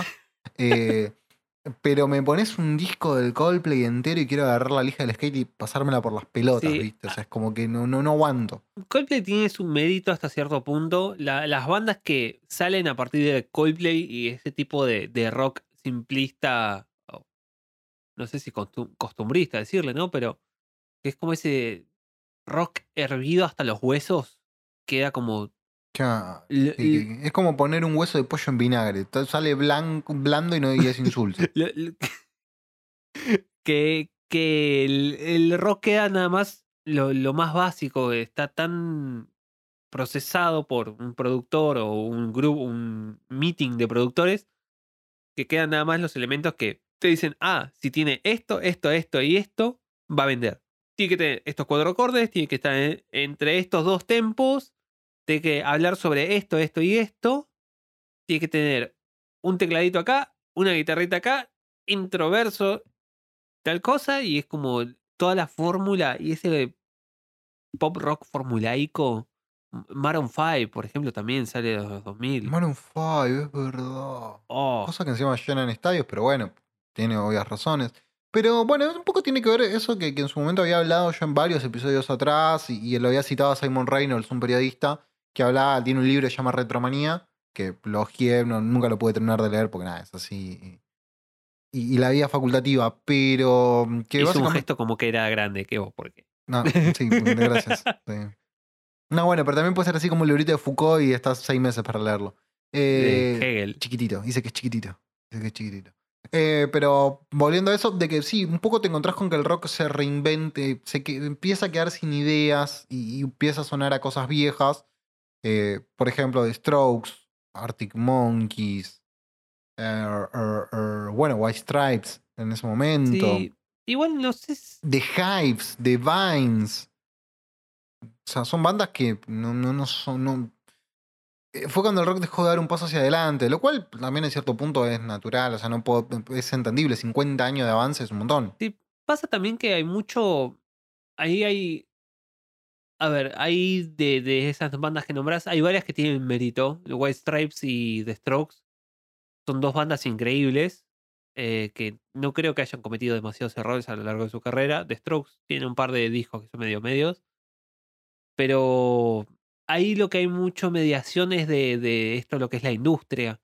Eh, de Vines, eh, de Rasmus, todo ese revival inglés de De Erasmus, me Eh. de Erasmus. Good Charlotte, ay, qué banda de mierda. Ah. My Chemical Romance tenía cosas que me eh, My- gustaban. Era remo. My pero- Chemical Romance pero- ya es otro, es otro tema aparte, pero porque estamos como ya entrando como a, a mezclar un montón de, de- de géneros, pero la y lo que pasa es que las disqueras dejaron de, de cometer riesgos o de, de, de, de- dejaron de, de permitir Es riesgos. que. Y además también es que creo que es una época donde las disqueras tenían mucho peso, que hoy por hoy lo manejan quizás de otra manera y ponen en otro lugar a otros géneros mucho más bailables como el trap, el, el, el reggaetón, y por hoy son es lo que está en auge. En ese momento no lo era tanto. Claro. Ten en cuenta que recién en ese momento, 2004 creo yo, 2005, llega gasolina eh, a estos pagos. Claro. Y inclusive Con ahí Daddy Yankee todavía con Barrio Fino. la, la- el reggaetón ahí todavía era como una cosa así como medio novedosa de ah sí míralo está sonido Sí, y que se miraba bastante de costado. También convengamos que recién en esa época empieza a haber festivales y se empieza a mezclar mucho el tema de los consumos musicales de la gente. Mm, Eh, antes, en los 90, era impensado, o 90 fines de los primos- pri- primeros 2000, era muy impensado que se cruzaran bandas. De hecho, la otra vez estaba escuchando hablar en, otro programa de radio a, a Alexis Valido, un periodista, tiene un- un- muchos contenidos que me gustan. Eh, en cemento lo- las peleas entre punks y heavies. O sea, claro que hoy por hoy hasta se ve como cierta hermandad eh, eh, mientras escuchan Motorhead, pero eh, en ese momento no. Y después ya más entrado en los 2000 empiezan los grandes festivales, Corte, Cosquín Rock, Quilmes Rock, Pepsi Music, siempre es verdad pancados por alguien, pero, pero que pasan a ser históricos. De hecho, en esa época yo la recuerdo con mucho peso de, del rock nacional acá. Había mucho, bandas súper importantes. Bueno, la, la anécdota de, de que hacen abrir un festival a Bad Religion, hijos de puta. sí Me acuerdo que los ataques decían, pe- pedían disculpas, me da vergüenza tocar después de Bad Religion. sí que tocaban en el mismo en el mismo festival eh, Árbol Capanga y Green Day y es como ah, ok eh, y, estaba todo otro, bien. sí. Claro, no, no había bardo. De hecho, una, una fecha que, que yo me perdí, que, que- que de hoy me arrepiento, eh, fue la vuelta de, la, mm, de, de ataque en formato trío. O sea, ya sin Ciro. Tocaron en el club alemán en Villa Ballester. Ah, mira. ¡Wow! ¿En serio? Sí, yo ataque lo ido a ver el club alemán antes, en 2005 creo. Mirá. Y después volvieron a tocar en el club alemán. La primera vez me lo perdí, porque por boludo. Eh, pero la fecha la compartieron con Capanga y las pastillas del abuelo. ¡Wow! y estaba todo bien. Claro. Sí. Pasa también que hubo una época pre-Cromañón que el- lo que era el, el rock nacional acá iba para arriba. Después de Cromañón se complicó más, cada vez más. Pero mm, previo al, al incidente, las bandas, yo recuerdo escuchar bandas por todos lados y de que aparecían bandas por todos lados. No, no era una época en la que yo estuviera como muy metido porque tenía 10 años, una cosa así. Pero recuerdo claramente ver que había festivales por todos lados, eh, había noticias de recitales por todos lados, eh, había lugares por todos lados para las bandas que podían ir a tocar. Y después se fue como cerrando cada vez más y por... Sí, se, se complicó mucho post Cromañón. Se hizo todo mucho más difícil. En cierto punto, a ver, es, Sí. es, es entendible porque antes las bandas tocaban en cualquier galpón. O sea, años después continuó eso porque también es imposible que un lugar respete todas las condiciones para que toquen las bandas. Y los que lo hacían eran muy usureros. Sí. La realidad es esa. Eh, pero bueno, por ejemplo, contaban que en cemento el, el piso del escenario estaba todo mojado todo el tiempo. Y en cemento eran bandas que tocaban, sin, metían cinco lucas de gente, o sea, era una locura eh, lo, lo que sucedía ahí. Pero bueno, también era otra época, era otro país, ¿no? Era otro mundo, básicamente. Sí, es, es muy loco pensar eso, eh, porque recién 10 años después de lo que pasó en Cromañón, empezó como a... Hubo casi una década de, de, de oscurantismo en lo que era el- la escena del under. Sí, Eh, sí, sí, fue muy duro para, para, para el under. No, no. sí, todo lo que son- se, se quedaron sin reductos y se volvió mucho más complicado acceder a los escenarios porque es muy loco la, la imagen de Omar Chaván, como uno lo, lo, lo, lo- tiene presente. Porque si bien vos tenés la otra cara y es uno de los principales responsables de lo que fue la, la masacre de Cromañón, por otro lado también músico que hablas de aquella época te dicen que fue el primero que les dio una oportunidad para tocar. Sí.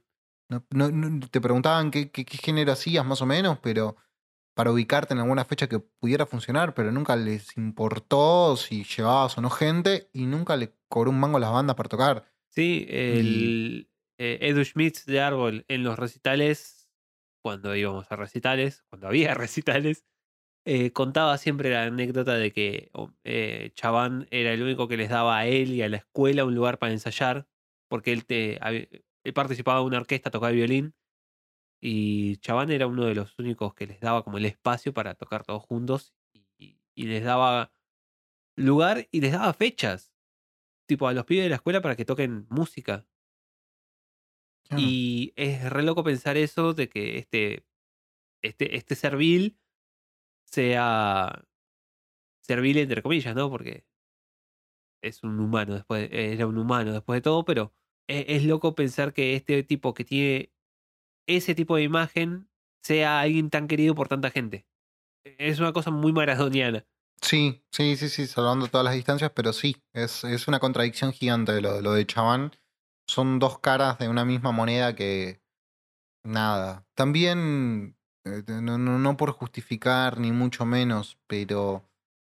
Andás a ver cómo se manejaban también las cosas en ese momento. Sí. Es, Sí, o sea, también es como. No, eh, cierto, hasta cierto punto Chaván era víctima de, de las Mm. circunstancias eh, en las que se manejaba él, ¿no? Pero nada. Sí, a ver, y en general, tengamos en cuenta que mm, Omar Chaván está muerto, Callejeros eh, como banda, independientemente de todo. Después, eh, eh, otro debate si, si tienen responsabilidad o no. La realidad es esa. Eh, pero la, la posta acá es que, nada, Aníbal Ibarra después mm, trató de vol- volvió a ser candidateable para algún puesto político. sí. O sea, Sí, pero bueno, nada. nada, sí, hay un. A ver, hay un montón de, de- de géneros musicales que eh, nacen de los 2000 o que terminan de. Es, el, es la, década, la década de los destilados musicales, en realidad. Porque si vos querías metal, tenías este ultra super metal que era como súper pesado y era como. Tocaban todos con guitarras de 8 cuerdas, el bajo de 6, eh, todos afinaban en re para que sea todo re pesado y todo re pesado y todas las letras hablaban de que, ah, sí, somos re pesados. Pero en realidad no, no era black metal, este, es el- era como ese nu metal No. raro que, era, que sonaba denso.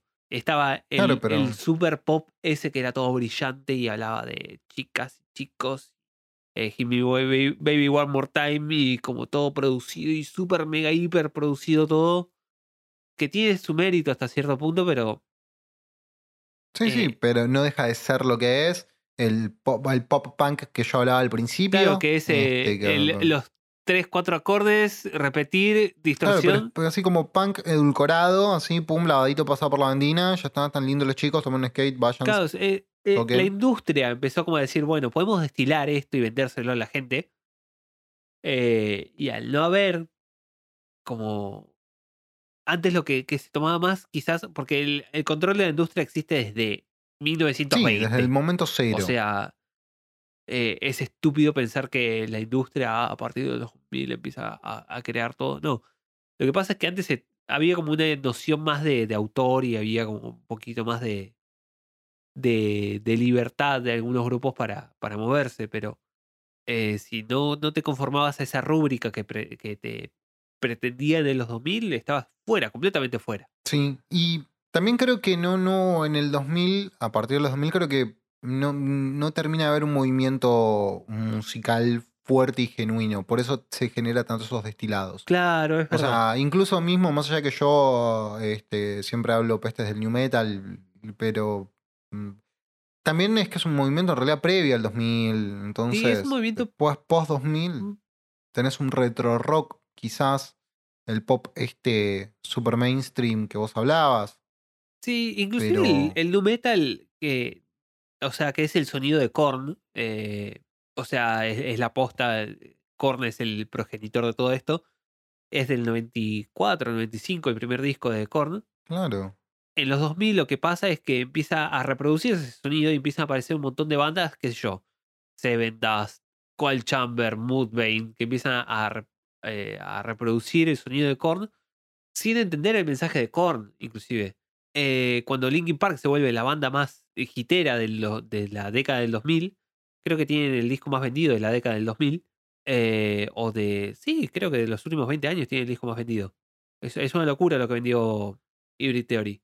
Lo que pasa es que dijeron, ah, ok, esta banda vende, vamos a copiarlos. Y lo que podía haber sido un mensaje genuino al principio, eh, nada, se va, se va lavando, se va lavando y se vuelve una parodia de sí mismo. Lo que pasa con Korn, que si uno escucha las letras de, de Jonathan Davis, el cantante, son re crudas, son re crudas en serio y hablan de un lugar re personal y es todo re posta. la- Sí, Freak on a Leash, que es el único tema que, que yo más recuerdo de ellos, es un tema intenso. son en todos, son todos temas re intensos. Te, te invito a que escuches más discos de Korn porque son increíbles. eh, Posta los primeros. Eh, Eh, pero, qué sé yo, Clown, eh, Adidas, son, son temas que son buenísimos, son súper pesados, pero porque reflejan lo que estaba contando eh, Jonathan Davis. ¿No que le vas a poner una banda sonora de eh, ukulele a- contando el abuso que de, la madre a él? No, se, puede entender de el por qué la, la sordidez del sonido. Pero lo que pasa es que después se, destila y se pierde el sonido y es porque, ah, sí, somos duros y tocamos bajos de siete cuerdas porque somos re pesados y, y qué sé yo, le- le- sea, ya no es un bajo, le están a- agarrando un alambre así y sacudiéndolo. Es, es, es raro lo, lo que se genera en los 2000. Eh, El hecho de que exista Audioslave. Audioslave también es de los 2000. Audioslave es de los 2000 y es como una, la especie de, de respuesta de la industria a lo que pasó a, a- a la descomposición de, de Rage Against the Machine. De Rage y Soundgarden. Claro, o sea, queda ese vacío de dos bandas íconos que con un sonido reposta, en serio, genuino, hasta el, hasta el centro. Sí, sí, sí. Y aparece Audioslave que está bueno, sí, pero no es. eh, No, no, no lo siento como algo que los temas Be Yourself, por ejemplo, me parece un tema re pasatiempista. Inclusive la experimentación de. Tom Morello me parece como hasta cierto punto que queda atrás, todo eso. Yo creo, en el caso de Audioslave en particular, creo que sí, hay un es un poco más formulaico.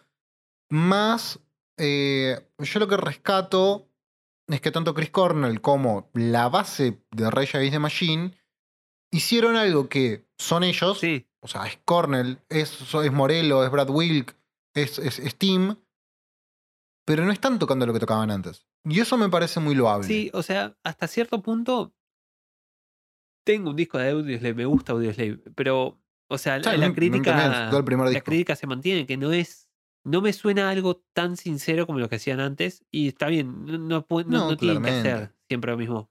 Y no, nunca va a tener esa frescura, viste, que, que tenía. Claro. eh, lo que hacían por separado y en otros momentos. Pero qué sé yo, me parece mucho más sincero lo que hace Tom Morello sol- solo, por ejemplo, con The Night, The Night Watchman. Y me parece un proyecto completamente distinto a lo que hacía con Rage, eh, porque es como una cosa medio acústica, country, Sí. medio folky.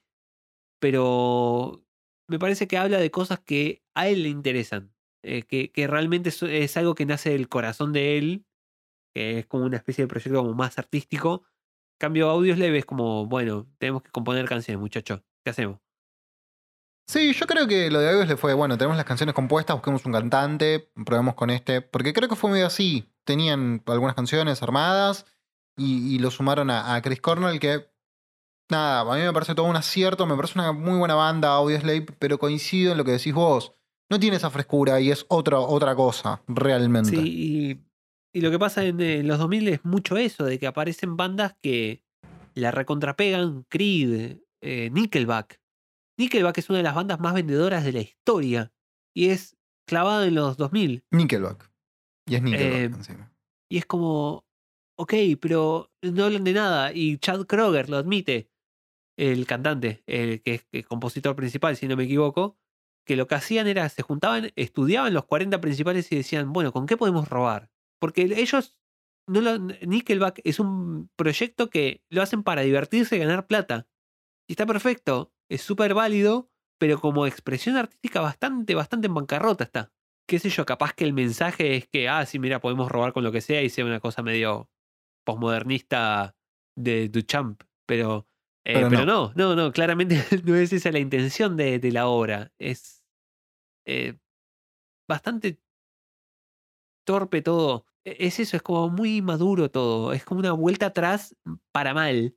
De, bueno, tenemos estos sonidos básicos y ¿qué, qué hacemos con esto? Podríamos decir como que los 2000 es ese muchacho, muchacha, muchache que está atravesando la crisis de los 30, 40, intenta volver a ponerse esa ropa que ya no le entra, que ya no le queda bien y empieza a hacer esos chistes que no, ya no te queda bien. ¿Estás grande para eso? Sí, no solo eso, también es el, el nene que se pone la ropa del papá y le queda muy, muy grande.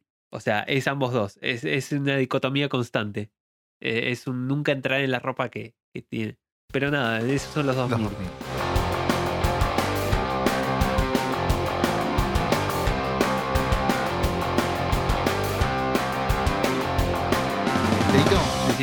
Te tengo que pedir un Decime. favor. Eh, en 10 minutos es la final de Masterchef. Ok. Lo más loco de, de- de- Masterchef Celebrity es que hay un montón de celebrities que yo no sabía que eran celebrities. Y que las conocí por el programa, donde teóricamente eran celebridades ya. Sí, hay un chabón que lo vi ahí. Que no tengo ni idea de quién carajo es. Igual también, convengamos que Masterchef lo vi dos días. Claro, no, yo, estuve muy fan. Estuve, estuve muy, muy fan. Sí, era como, como el evento eh, de, de- de la noche me permitía desconectar de mis responsabilidades, así. Y nada, ya. Era, era la, la final, le, le comentamos a la gente que el momento de grabar esto, de esta edición de Podcasteril, eh, hicimos un break para que podamos cenar y yo mirar la final de Masterchef que acaba de ganar Gastón Dalmau. Eh, Spoilers. algo igual que tiene esta final que, que- que es raro, porque eh, se grabaron dos finales. ¿Cómo O sea, que se se grabó la que claro, o sea, me resulta extraño porque se grabó la que está ahora en el aire, la que salió hoy, pero también se había grabado otra. ¿Donde ganaba Georgina Barbarosa? Claro. No, espera, ¿que en serio no? Según entendí yo, sí. O sea, y, y no sé por qué lo salieron a aclarar. Que sí, que se grabaron dos finales. No sé quién se le habrá escapado. Tengo la teoría que fue María Donnell en su programa de radio de la mañana, que, que a veces la escucho. eh, donde lo dijo, que se grabaron dos finales. Y salieron a explicar un poco cómo es la, era la dinámica, ¿no? De que en realidad el ganador del programa lo iba a saber hoy en la emisión, porque estaban los dos finales grabados, y que la decisión se tomaba a través de sobrecerrado. ¿Cómo es esto? Los tres jurados, ¿sí? Damián Betular, eh, Donato Di Santis y Germán Martitei, hacían todo el simulacro, pero en realidad ellos ponían su veredicto cada uno en sobrecerrado. Ok. Y después un escribano abría hoy esos sobres y decían qué programa, qué casetito iban a poner y darle play. Mirá, hicieron un. ¿Quién mató Raro. al señor Burns? Dos, claro. Raro. Claro. Pero bueno, nada. Ga- ganó Gastón Dalmau, lloró, se emocionó. Sí, vi un poquitito. Sí, sí, sí. Pasaron un montón de cosas en el medio, pero no sé si creer o no. Yo elijo creer igual, me sumerjo en la ficción. Sí, sí. Pero igual vos pensás que son buenos actores en general. ¿Por qué crees que.? Uno que estuvo en Casi Ángeles. eh, Y Georgina Bar- Barbarosa, la, no sé, nunca la vi actuar. Capaz que le pisaban el dedo chiquito. Yo lloraría si me apretan el dedo chiquito. Lloraba, hijo de puta, ¡pa! Y Le, le rompían un dedo. Ah, claro. Encima Buenos pies de hobbit, boludo, ¿no? en las fotos de. En las fotos de, de- del tras bambalinas, tipo con una bota. Todos los concursantes Claro. hechos verga. Una bota Walker. Todos rotis. Mirá, ¿qué- ¿quién lo diría que iba, iba a ser uno que ganaba uno y que ganaba el otro? Rarísimo, rarísimo. Como son esos yates de la, de la- de los reality show que nada, es como el sistema Hollywood, es una mierda. La, la realidad no es tanto realidad y es tipo todo, todo el efecto Californication. Porque ahora vamos a hablar de Californication, bien como lo tiraste. ¿Qué es el efecto Californication, Leo? No, no tengo idea, me lo acabo de inventar. Eh, Es como es el Yo compré, yo entré, yo entré. O sea, si me No, seguías una ficción, creo que yo una seguía el- serie, no sé. Que Hubo actuaba- una que serie que se llama actuaba- Californication que estaba el de, el de X-Files. Sí, Scully. No, Mulder. Scully era chica y Mulder David- era el chabón. Yo tenía como que era al revés. No, no. No, creo que Scully es ella y él es Mulder. Fox Mulder era él. Eh, sí, es Fox Mulder. Fox William Mulder. Bueno, sí, es que tenía una serie que era Californication. No, no, no tengo idea. Sé que. Claro, David Duchovny. No me acuerdo. Creo que la pasaba en Canal 3 en alguna época. Yo, Lejana. yo la vi en ISAT. Vi que la daban en ISAT, pero no la vi, no, no. La realidad es que éramos chicos. Californication, sí, porque esta semana vamos a hablar de- del disco de los. De los, eh, Red los Chili Peppers. Peppers. Claro. Queremos a los Chili Peppers, queremos a los Chili Peppers. Bueno, al fin- ahora los tienen los Chili Peppers. ¿Qué van a hacer con los Chili Igual, Peppers? igual hay una particularidad. em, o para, por lo menos para este podcast, que Leo nunca lo había escuchado antes de forma íntegra el disco hasta hoy, siendo que es un disco emblema clásico de los 2000. Sí, O sea, es uno de los discos de, de los 2000 por, por estos pagos, me parece. pero ¿es de los, ¿es de los 2000? Y 99, 2000 será. O 2001. Estoy en esos tres. De hecho, hoy lo nombramos mucho antes y tiene, tiene que ver, es pertinente porque más allá de, de odiar a Leo y amar la música disco, eh, nada, es un bajista de la puta madre. Este, he tenido el placer de, de- de compartir varios proyectos a lo largo de mi vida con él.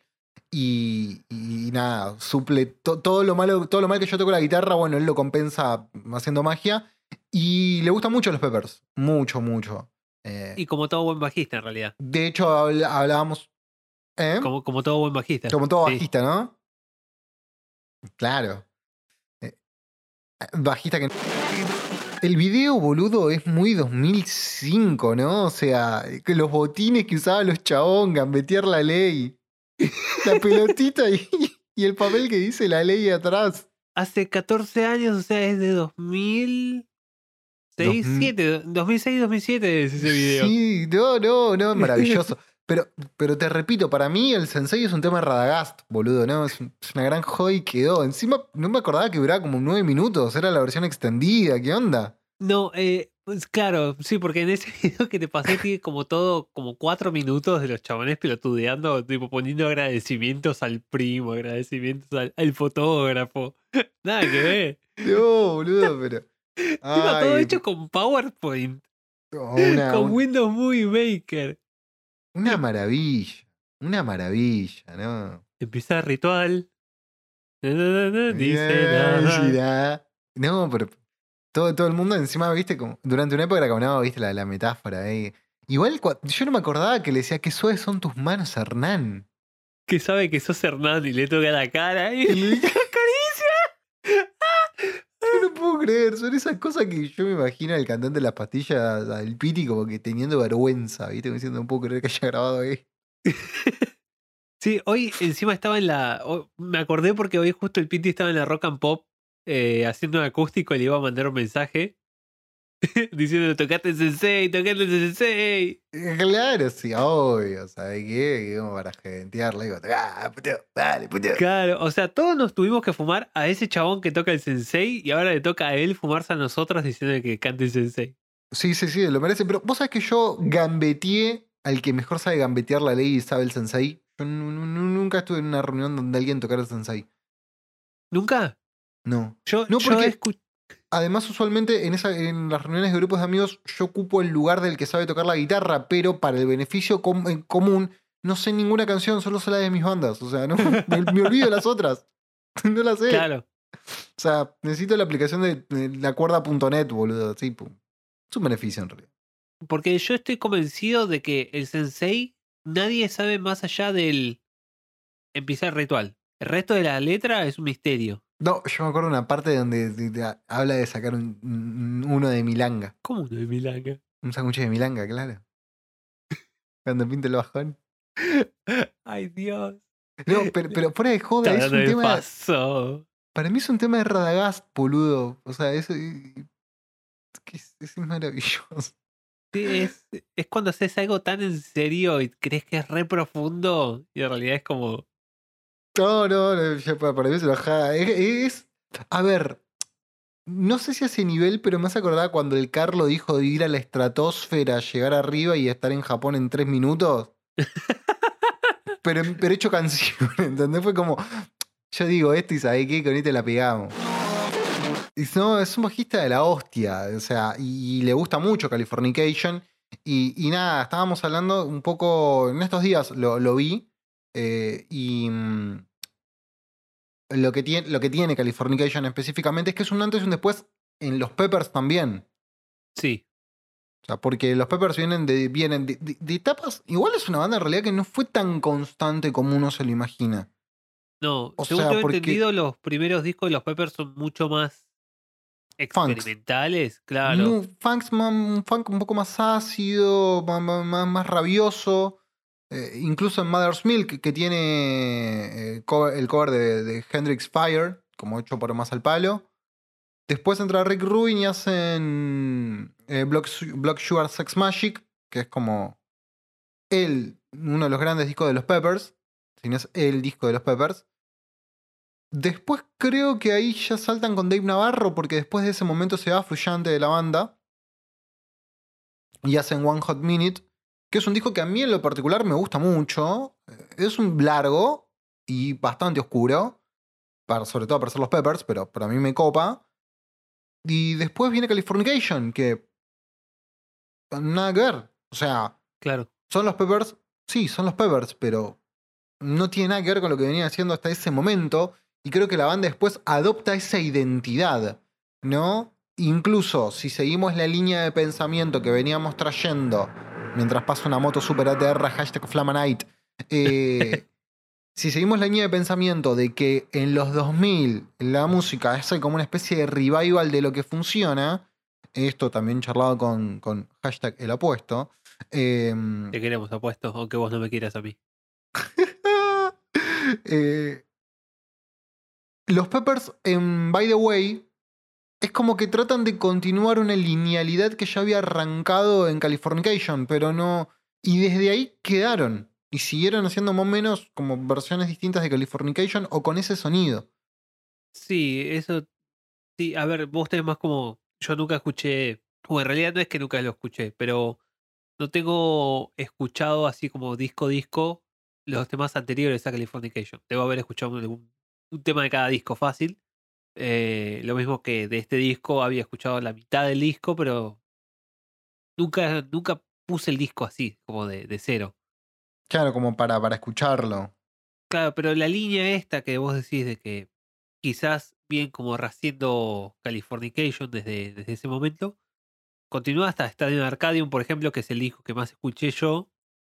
Y sí, puedo, puedo ver ahí como la línea de, de dónde sale esto que decís, porque es claramente una continuación de, de Californication.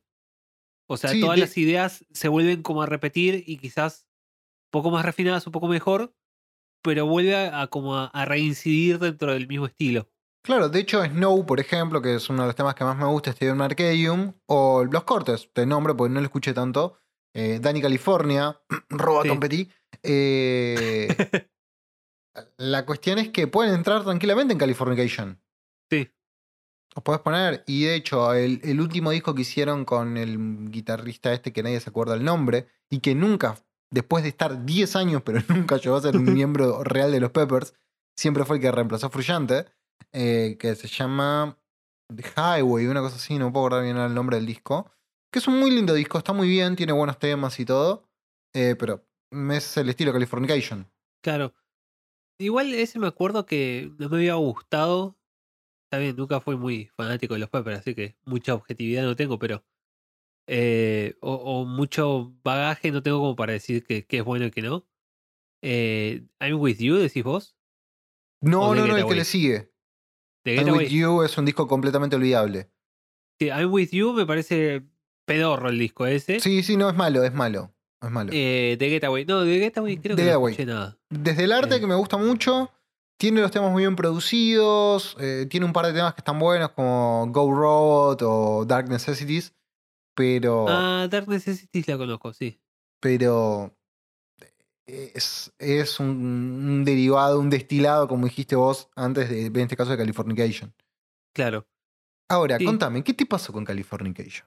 Eh, es algo raro porque nunca, nunca, salvo por estar en Arcadium, que tenía el CD pirateado, los dos CDs pirateados, eh, nunca había puesto un CD de los, de los Peppers de punta a punta. eh, y es raro reconocer tantas canciones de un disco que nunca escuchaste. Eh, de repente que de, de, de 14, de 14 temas que hay en el disco más o menos, 8 9 los reconocí todos y tipo los sabía de memoria y es como, ok, sí, pero ¿de dónde carajo los escuché? Y eh, eh, porque los, los Peppers es esa banda que existe en mi asma de rock and roll que está todo el tiempo y por, por H o por B va a aparecer en algún punto de tu vida y va a sonar todo el tiempo eh, que va a apa- aparecer en la radio, que va a aparecer un amigo que lo escuche mucho los, los Peppers, que aparece en el FIFA, el, como era el Winnie Eleven 12, que arrancaba con Otherside, eh, y, y que aparece y está ahí, y es, es una banda como constante, es una es como la ley de la, de la gravedad, está ahí en el universo, es cuenta, inevitable, es- y- claro, y está ahí, y está ahí, es, es, es un artefacto del universo. Eh, es un meme cultural, eh, lo- lo- los Peppers, y existen. Eh, o sea, transcienden el concepto de banda y simplemente son una existencia que están ahí. Y son eh, irrevocables y todo el mundo en algún momento atraviesa los Peppers. Claro, to- todos, todos so- somos atravesados por, por los Peppers en algún momento. Claro. ¿Y cómo fue tu experiencia escuchando por primera vez este disco? Y eh, todos los temas que conocía, primero que les guardo mucho cariño porque son como temas que escucho desde que soy chico. Pero también me encontré un montón de temas que no, no conocía. o que creo que no conocía. Porque si me. Si me de, de, de. A partir del tema 7, a partir de. ¿Cómo se llama este tema que aparece acá? A ver, dame un segundito que lo. Eh, a partir de Porcelain, eh, Her- Hermit, Remus, I Like Dirt. No, I Like Dirt lo conozco. The Velvet Glow, Savior, Purple Stain. eh, no los conozco ninguno. No tengo ni idea. Tipo, no suenan a temas de los Peppers. Son como una cosa rara. Que es como, bueno, necesitamos llenar espacio. Bueno, necesitamos 20 minutos de disco para que cuente como un LP. Y metieron esos 4 o 5 temas ahí. Eh, y la verdad es que son bastante olvidables. Porcelain, el- por- lo único por lo que lo recuerdo es que me parece igual a un tema de que Queens of Stone Age. ¿A cuál? Es del disco Like Clockwork. Ah, es sí, quizás de, de los que menos escuchados tengo. Pero igual convengamos que este, hablando ¿no? de los temas que vos conocés, eh, estamos hablando de que de los 15 temas que tiene el disco, vamos a ver, son... Tuvo 6 cortes. Es un montón. Sí, o sea, mm, eh, Acalopsia. Acalopsia de, de los Queens of Stone Age. Ah, Ponételo ahí de fondo. Ok, bueno, es pero para igual. entonces los ladrones sí son los Queen of, ¿eh? porque este disco es mucho Obvio, más sí, yo no estoy diciendo lo contrario, pero es como, ah, sí, ok, son iguales. Cambia el, Claro. el final de la frase. Uno sube, ponele, y el otro hace otro dibujo melódico. Pero bueno, o sea, me decías que mucho no te convencieron esta, esta parte de... de- de- Claro, de- y lo los- que vos decías, eh, esto lo de los que tuvieron seis cortes, es verdad. También hay que reconocer que los Peppers en la época, en el 90 y pico hasta el 2005, eran eh, una institución en sí mismos. Eh, una- eran una de las bandas más grandes de la- de- del planeta. Sí, Eh, perdón, paréntesis, lo de Queen sí es como no tiene un robo a mano armada, pero nada, hicieron justicia por Tom Petty para mí cuando compusieron este tema, dijeron. Ladrón que le roba a otro ladrón.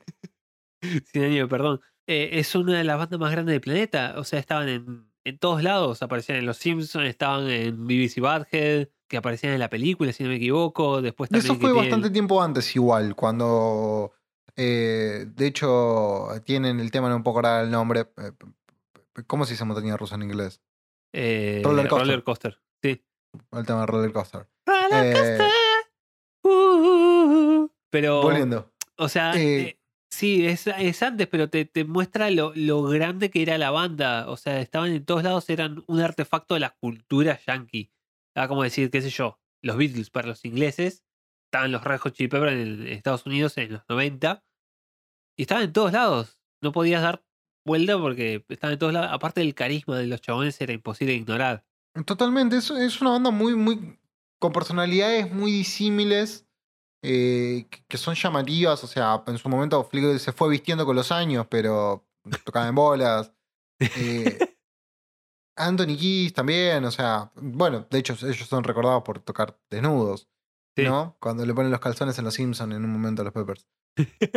son personalidades igual después con el tiempo muy diferentes. Flynn, o sea, son bien pueden ser cercanos y todo. Eh, a mí lo que me llama la atención es la condensación en este disco. O sea, no, no de, de cómo venían a, a cómo, cómo llegan. Y sobre todo, primero y principal, lo que tiene este disco al comienzo es que es súper contundente. O sea, los primeros seis temas, Sí, es- incluyendo Get on Top, que no fue, no fue corte, ¿eh?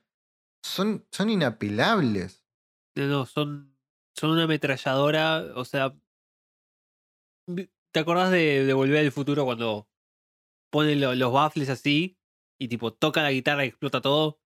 Te sentís así, Sí. escuchando el, eh, el, el- el comienzo de este disco, porque es, es imparable, es una locura. Eh, una Los energía primeros terrible, siete, sí. ahora, ahora haciendo, haciendo números, dije los primeros seis, pero estaba repasando el listado porque, a ver, Around the World, Parallel Universe, que tiene el estribillo de Dedicaciones Locas, ¿qué está pasando al negro? Eh, Scar Tissue, que es un, un dulce de leche ese tema, es hermoso. Other Side, Get, on Top, Californication, Easily. Sí. Una Claro, Easily planadora. también. Easily es un temazo que eso es re poco No conocido. Y no es corte. Claro, eh, eh, me parece un, un tema fantástico por la guitarra. Eh, Sí.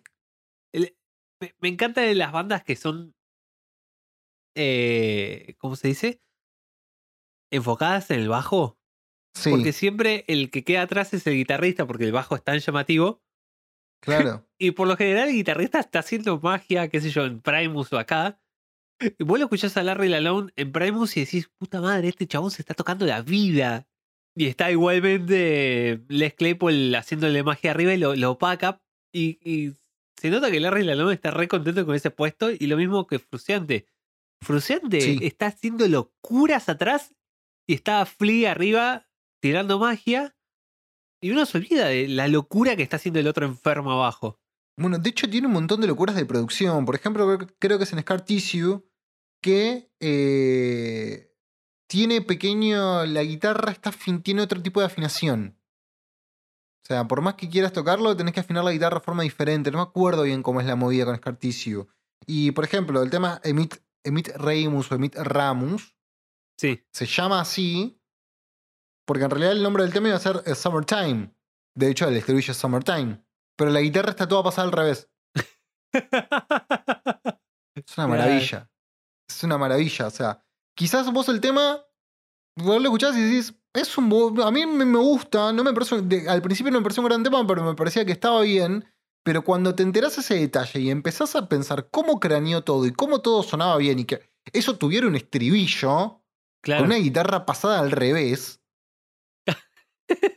le suma 20 puntos al tema, ¿entendés? Sí, sí, ahora lo tengo que escuchar de vuelta para, para ver si, si, si, si pesco eso.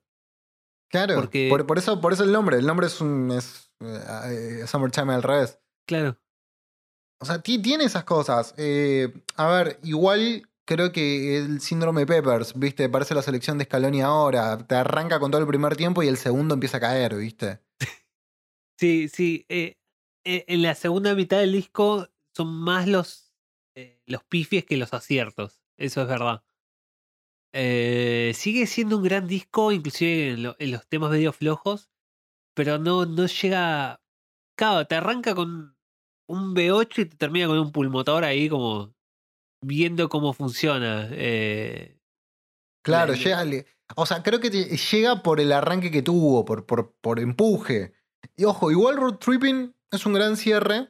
Sí, no, los últimos dos temas son un, eh, Ah, un Ray cierre on increíble. Time. Ray on Time es un temazo. Claro, Rain on Time vuelve a esa energía del principio. Y el último tema me parece eh, la orquestación, el clima que se genera, me parece un tema precioso. Es, eh, eh, es una de las grandes baladas Pepper.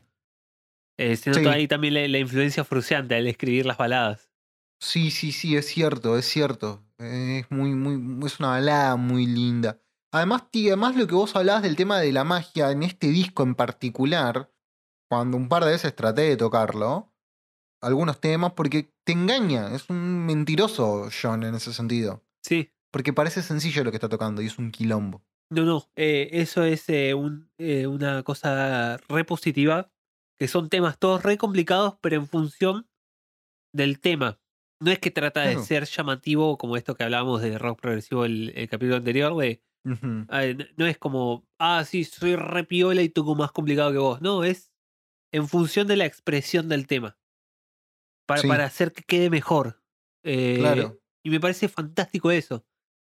Inclusive todo- toda la pirotecnia de Flea. Flea si quisiera podría tocar con dos dedos normalmente y, y no hacer quilombo. Pero tipo las técnicas extendidas que usa, eh, no sé si el slap cuenta como técnica extendida, eh, ayuda como a ese, a ese sentimiento como de, de, de caricaturesco que tienen los, los Peppers. Sí, sí, sí, como, como, como lúdico. Pero fíjate que más allá de la parte caricaturesca, eh, acá se destacan mucho las baladas. O sea, ten Sí. en cuenta que de los cortes que se nombran mientras pasa un auto muy ATR para estar en, en confinamiento estricto, eh, tenés Road Tripping, Californication, que tranquilamente es una balada. Sí. Toda muy tranqui. Y una, creo que, que si no es el hit del disco le pegan el palo, es Other Side. Sí, Y que a su vez son momentos donde lo que hace la guitarra, la guitarra está muy desnuda. No tiene un fuzz, no tiene overdrive, no tiene ningún efecto, ningún, casi ningún color. Porque si vos ves en, en Otherside, mayormente está limpia, en gran parte, en algún momento después se distorsiona un poco, pero Sí. apenitas. Californication, lo mismo. O sea, y, y es una guitarra gigante. Me, me imaginé un Frunciante tocando la guitarra grandota. Un, un chiquito tocando una guitarra gigante ahí, tipo mexicano ahí. Un guitarrón. Claro, no, o sea, es, monumental el sonido de la guitarra. Eh, inclusive, ¿cómo decirlo? Claro, o sea, es un, es un disco que tiene... Los Peppers no conocen de, de puntos medios, pero empiezan como a, a tantear ahí el punto medio, por ejemplo, con Other Side, eh, que, que no son temas ni muy agresivos, como puede ser, qué sé yo, eh, Parallel Universe, que empieza con el... tu, tu, tu. No, inclusive Parallel Universe es un tempo medio. Pero tiene una potencia. Claro, pero la, la energía que llevan eh, en Parallel Universe tarara, no es el, el Kiedis gritando. Es, es Sí, un, es un Kiedis Es un, más es un, es un Kiss mucho más melódico. claro, más tranquilo. Eh, eh, eso es, es difícil de, de- de determinar como un clima, porque lo- los Peppers son, están en todos lados. O sea, en un solo tema, cada uno está tocando lo- tipo climas distintos y todo se junta y, y va bien. No, no- no- es medio inexplicable de cómo pueden enfocar las energías. Yo creo que mucho tiene que ver Chad Smith en todo esto. El batero. Que puede conectar todos los mundos es Chad. Porque a mí me pasa eso. Yo al principio de los Peppers lo que menos me llamaba la atención era Chad Smith. Sí. La verdad es esa. Y, y varios amigos que tocan la bata, en general, lo reivindicaban mucho como un gran baterista. Y después lo escuché haciendo en otras cosas, como Chicken Food, creo que se llama, una cosa así, una banda que tiene con, Con Satriani. sí, con, con Satriani. Sí, yo eh, tenía que es una CD. especie de eso, di- Dream Teams de, de, músicos. músicos que vos ves lo que toca el tipo ahí y después vas a los Peppers y no es que es tan diferente, pero lo que vos hablabas parece sencillo, pero tiene un groove, una llevada del ritmo, unos climas genera con la batería que, loco, chapó, Chad. Y, y creo que logra condensar bien esa desvarío que puede llegar a tener un poco por un lado Flea, por otro lado eh, eh, el loquito fluyante. Sí, me parece una gran base sólida sobre la cual los demás se permiten como construir los temas. Habría que ver, ¿no? Cómo es que... Y Anthony, y Anthony Sí, me parece que tipo llega ahí a, a los ensayos y dice, ok chicos, ¿qué tienen? Y hace cosas arriba. Eh, Yo, yo lo intento, yo lo intento, dice el, el Antonio. sí, yo, yo no soy muy de Kiedis. No, no me cae muy bien como su manera de, de cantar y así. de- de- sí, de, de cantar. Soy más del, del, el- el- del team Mike Patton yo. Así como de, no, cantantes histriónicos, me gustaba el Patton de Midlife Crisis más que Kiedis, por ejemplo. Pero, pero estás hablando de cosas completamente diferentes. En su forma de cantar, o sea, Anthony no es un gran cantante. Es el cantante de los Peppers, lo sacás de los Peppers y el chabón no va a saber qué hacer. No, no, y tampoco es que los estoy comparando en calidad de cantante, sino que. Como eh, personaje. Claro, vo- vos te acordás de, de esa época de Fey No More, de, de la, de la parte como más histriónica, más, más, Sí. más Pepper. Eh, me gusta más el, el Mike Patton de, de Midlife De Crisis cantando "Mi, mi, mi, mi, mi", también así como Kiedis hacía, que Kiedis mismo. Eh, después Patton eh, tiene más rango y otras cosas, pero en ese personaje de Patton me gusta más Patton que Kiedis. Eh, No sé por qué, no puedo explicar. Es quizás porque lo escuché más a, a Patton haciendo esa pelotudez, ¿no? Pero Kiedis me parece como demasiado caricaturesco para sí mismo. Eh, o sea, me parece demasiado Kiedis. Claro, eh, sí. Sí, demasiado personaje y quizás sí me- muy poco músico también en, en algún sentido. Eh, Sí, no, no me atrevería a decir eso, pero es como. Me, me satura demasiado rápido Kiedis. Ah, ok, ok. No, a mí en lo personal me, me- me gusta, me gustan los Peppers. Este, eh, me gustan los Peppers influyentes, o sea, de lo Sí. cual es una, una anomalía de lo Matrix usualmente. Eh, de hecho, incluso para ellos, hasta la llegada del pibe que no recordamos el nombre y es el guitarrista anterior de, de los Red Hot Chili Peppers, porque Fruyante volvió de una forma muy fea igual lo que le hicieron al muchacho. Sí, sí. Fue como que le abrieron, fue cuando, cuando quieren abandonar un perrito o abandonan al, al chabón de inteligencia artificial que le abren la puerta, ve, ve al bosque niño, y se van y lo dejan. Arranca, Bueno, arranca, fue- arranca. Claro, fue eso lo que le hicieron, fue como, mirá, vuelve Fruyante. Y está, está el pibito ahí. Eh, Está el muchacho, el guitarrista sin nombre ahí en el medio del bosque como, ya volverán, ya volverán. Claro, fue más o menos así lo que le hicieron, boludo. O sea, era un pibe re piola. Eh, eh, De hecho, había sido el asistente de- de- del stage de, de Fruyante durante un montón de tiempo. Por eso también fue como la elección natural, porque el pibe tocaba y sabía todo lo que era como la construcción del sonido de, de John. Escénicamente le ponía toda la onda y hasta tenía su espacio para meter covers de Elliott Smith. O sea, Ah, piola. claro, nos caía bien, nos caía bien. No nos acordamos su nombre, pero nos caía bien. Pero ya no está más. Es como el novio, claro, es como el exnovio de tu hermana, viste, que, que Claro, aparece ahí y ni años siquiera después ni te acordás claro. es. Ni Pero te lo caía bien. Era, era- era copado, claro. Claro, era macanudo. Me compraba cosas de vez en cuando. Regalitos. Pero, pero bueno, volviendo a los Peppers, igual eh, es un disco también que es muy emblema de los 2000 puntualmente, o por lo menos de esa época, fines de los 90, principios de los 2000, por la presencia también de videos. O sea, tenía Sí. videos con peso específico. eh, El de Scar Tissue, eh, que ellos están en el auto, que están tocando todos medio deshechos mierda, que también como representa un poco la vuelta de los Peppers. El de Other Side, que es como bastante artístico, en blanco y negro, este, poco color. Y bueno, ni hablar del de Californication. ¿El de el Californication? videojuego.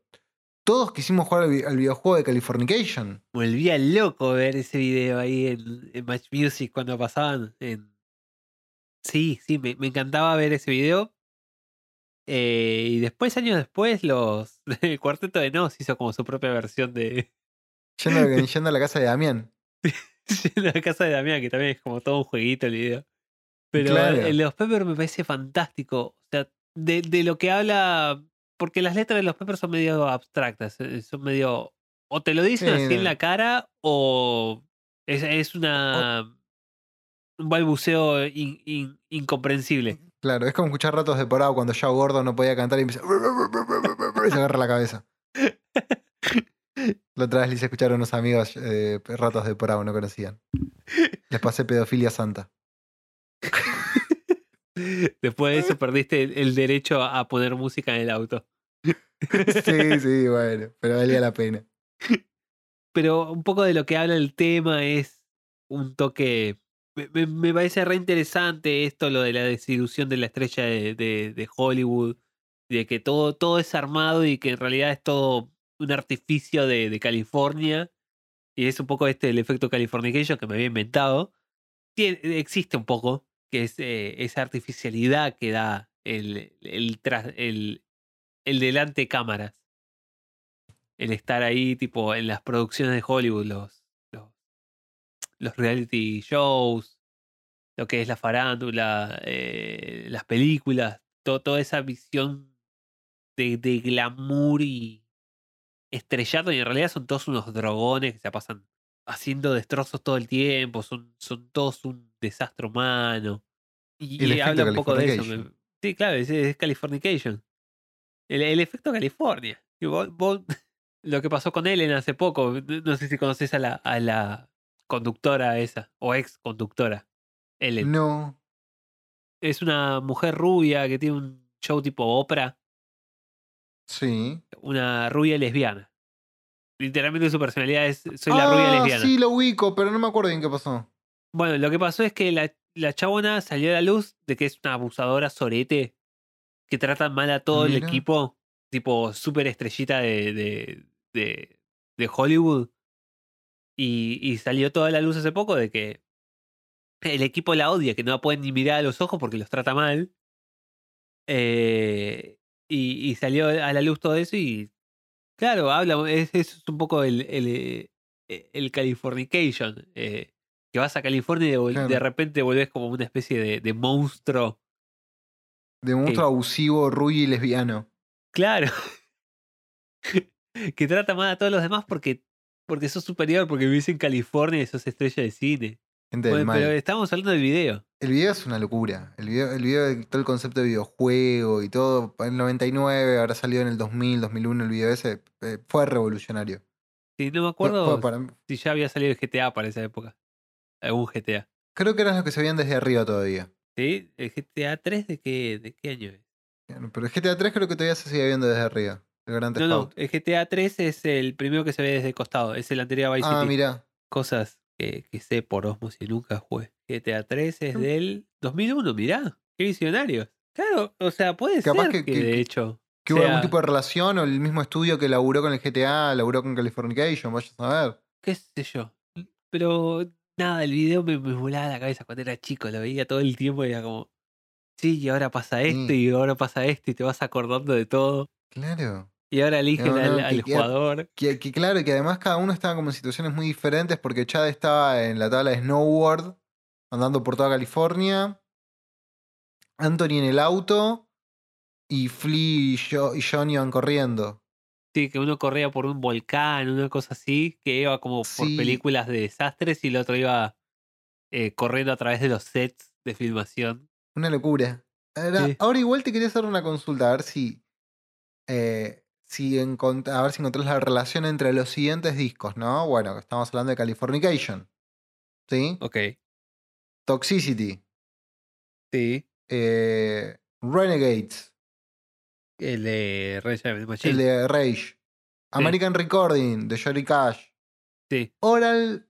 eh, fijación oral, volumen Volumen dos. 1 de Ah, Shakira. volumen 1. volumen 1 y volumen 2 de Shakira. Sí. Eh, por ejemplo, ¿El de los Beastie Boys? 21 de Adele.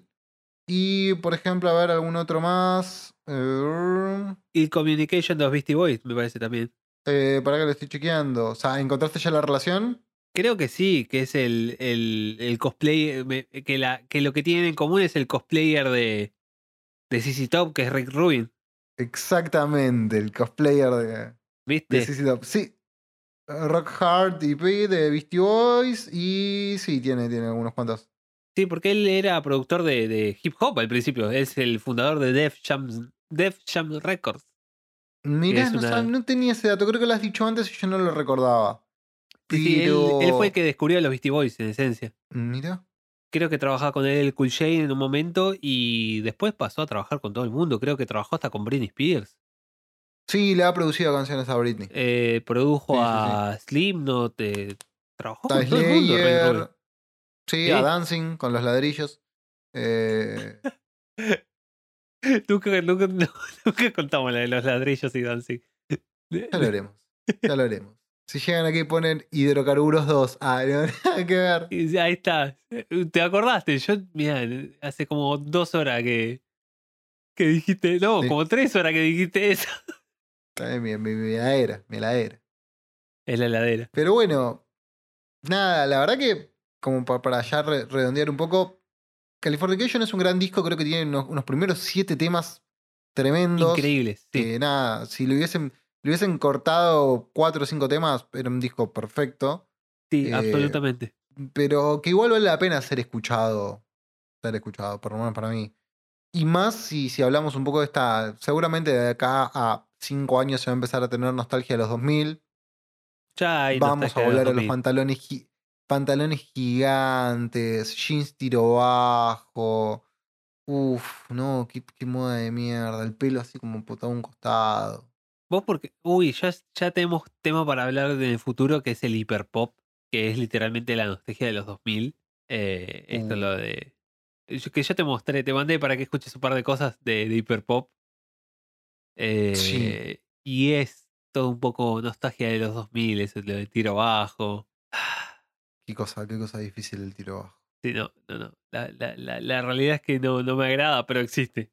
La moda, al menos, la música está buena. Me quedé en el tiro bajo. No, me parece que a vos va a quedar más poético, porque yo tengo como la, la, la visión así desde, desde afuera. ¿Por qué que vos, vos recomendarías este disco a alguien eh, que quizás no haya escuchado Californication de los Peppers? Porque es un disco emblemático de, del... Es la puerta de entrada a la década de los 2000 porque es la vuelta de John Frusciante a los Red Hot Chili Peppers. Porque. eh, modo Maradona. eh, No, porque la verdad es un discazo. Está, suena muy bien. Porque está plagado de detalles que uno los pasa por alto y a medida que los va escuchando va descubriendo cada vez más cosas. El caso de Mitty Reymus, que la guitarra está al revés. Una, una playada eso. Y porque nada, uno de los videos era un jueguito, así que ya está. Suficiente con eso. Sí, sí. ¿Qué más querés, boludo? Eh,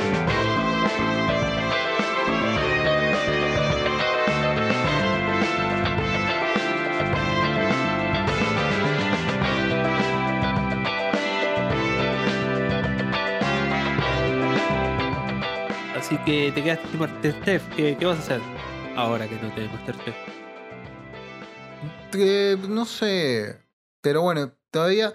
Todavía tengo que proyectar que, que- que al momento que alguien esté escuchando esto ya habrá sucedido. Tengo un parcial que rendir. Este. Así que mi cabeza todavía está focalizada en, ese, en eso, en el modo parcial. Ok. Lo bueno es que tengo un 9 en el parcial anterior. Ah, listo, Eh, ya está. muy bien. Especula un poquito, sacate un 3 y listo. Bueno, no, lo malo es eso, que puedo jugar a la especulación y que todo termine en tragedia, ¿entendés? Pues, ¿Tenés, tenés Ah. chance de, de promocionarla? Sí, sí, tengo chances, serias chances de promocionarla. Ah, piola, listo, ya está. Sacate Claro, por eso necesito boludo. un 5 y promociono tranquilo. Listo, eso boludez. ¿Querés te lo hago Eh, yo? Te saco un 5. Hay que, hay que estudiar, hay que estudiar. Te, te paso lo que tengo que leer. Está bueno lo que tengo que leer, pero es mucho. Nah. Nah, es, es, Eh, es una cuestión de bueno. perspectiva. Imagínate que te dieran a, a leer, qué sé yo. La, la broma infinita de. eh, no me acuerdo cómo mierda se llama el, el muchacho. No importa, es un libro de como 1200 páginas, un toco así grandote. Claro, un toco, Leo hace un toco así como extiende su pulgar e índice al máximo posible y, y demuestra el tamaño del, del Broly. Sí, igual mis dedos son cortitos, así que no, no es tan, tan grande, pero sí, Ah. imagínenselo, así de grande. Así, exactamente así. Como, como les digo yo, así. No, sí, Dim- es mucho. No, no, no así, así. Así no. No, así tampoco. Así. Así, Así de ah, grande. ok. Perfecto. Ajá. Me, No, me no, siento orgulloso poquito, de nosotros porque no caímos. Me, me siento orgulloso de nosotros que no caímos en el chiste como la mía. Es un montón. Eh, No, no, eh, bueno, para eso tendría que hacerlo más chico. Claro, eh, es- era al revés la cosa. Era al revés. Ajá, ajá. El libro es grande. Claro, claro, en nuestro caso. No importa. Después me deprimiré solo. Después me, después me iré a deprimir solo. Eh, bueno, nada, como siempre queremos agradecer a Bulogne Violento por apadrinar este proyecto que ya lleva una constancia más que considerable y sorprendentemente duradera para lo que habíamos hablado al comienzo. Sobre todo me acuerdo cuando las primeras veces que nos juntamos con Leo era, ¿vamos a poder hablar una hora de corrido? Y yo creo que una hora llegamos, fue mi respuesta. Como siempre, nada, queremos agradecerle a Edco por las maravillosas artísticas que nos hace programa a programa. Este, y si quieren apoyar a Edco y si quieren apoyar a Boulogne Violento y a todos los artistas que confluyen en ese colectivo cuasi imaginario, pueden hacerlo a través de la aplicación Cafecito. Ponen Cafecito más Boulogne Violento en Google, esquivan algún que otro resultado policial y van a llegar donde, al lugar donde poder aportar a este noble emprendimiento. Pero antes de despedirnos de forma definitiva, Leo tiene algo que pedirles. Inviertan en Bitcoin. Necesito que inviertan en Bitcoin porque. eh, no, no, ni idea. No, lo que pasa es que. Corte, tipo nada. O sea. Compártanlo el programa porque. La idea es que no- nos hagamos re famosos y nos llenemos de plata y después podamos estar en la radio. Imagínate nosotros en la radio, boludo. Tipo, me vuelvo loco. O sea, yo, yo quiero conocer a Moria Kazan. Yo quiero conocer a Moria Kazan. Darle la mano y decirle gracias por todo lo que hiciste por mí, eh, por mi familia. eh, por mi nene.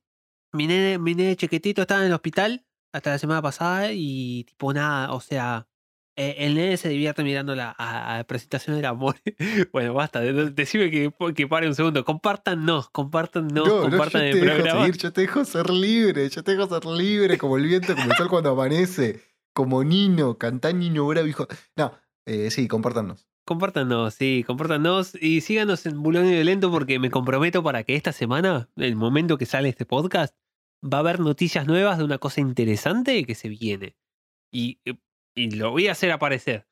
Eh, y va a haber cosas re piolas. Ah, Perfecto. Y ah, ya no, que estaban, pueden escuchar. levantabas la mano como diciendo, uh, calmate un poco. Sí, no, no, no, yo era para, para poder decir que también nos pueden seguir a nosotros en arroba a la deriva pod en Instagram. Nah, eso es opcional. Solo Instagram. Ah, nah. Pueden, por eso dije pueden, no, no los olvidé. No, No, no, vos, no, vos no, los obligaste a, no, a no, seguir no. a Bullock. Escúchame, escúchame, no. No, no, no, a, la, a la gente no dice nada, no, no.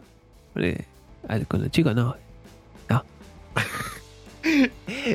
Así que, tipo, nada. Boludos, nos vemos la semana que viene. Eh, yo- chao. O sea, es porque veía No hay dos sin tres cuando era chico, boludo. Ay, se explica muchas cosas.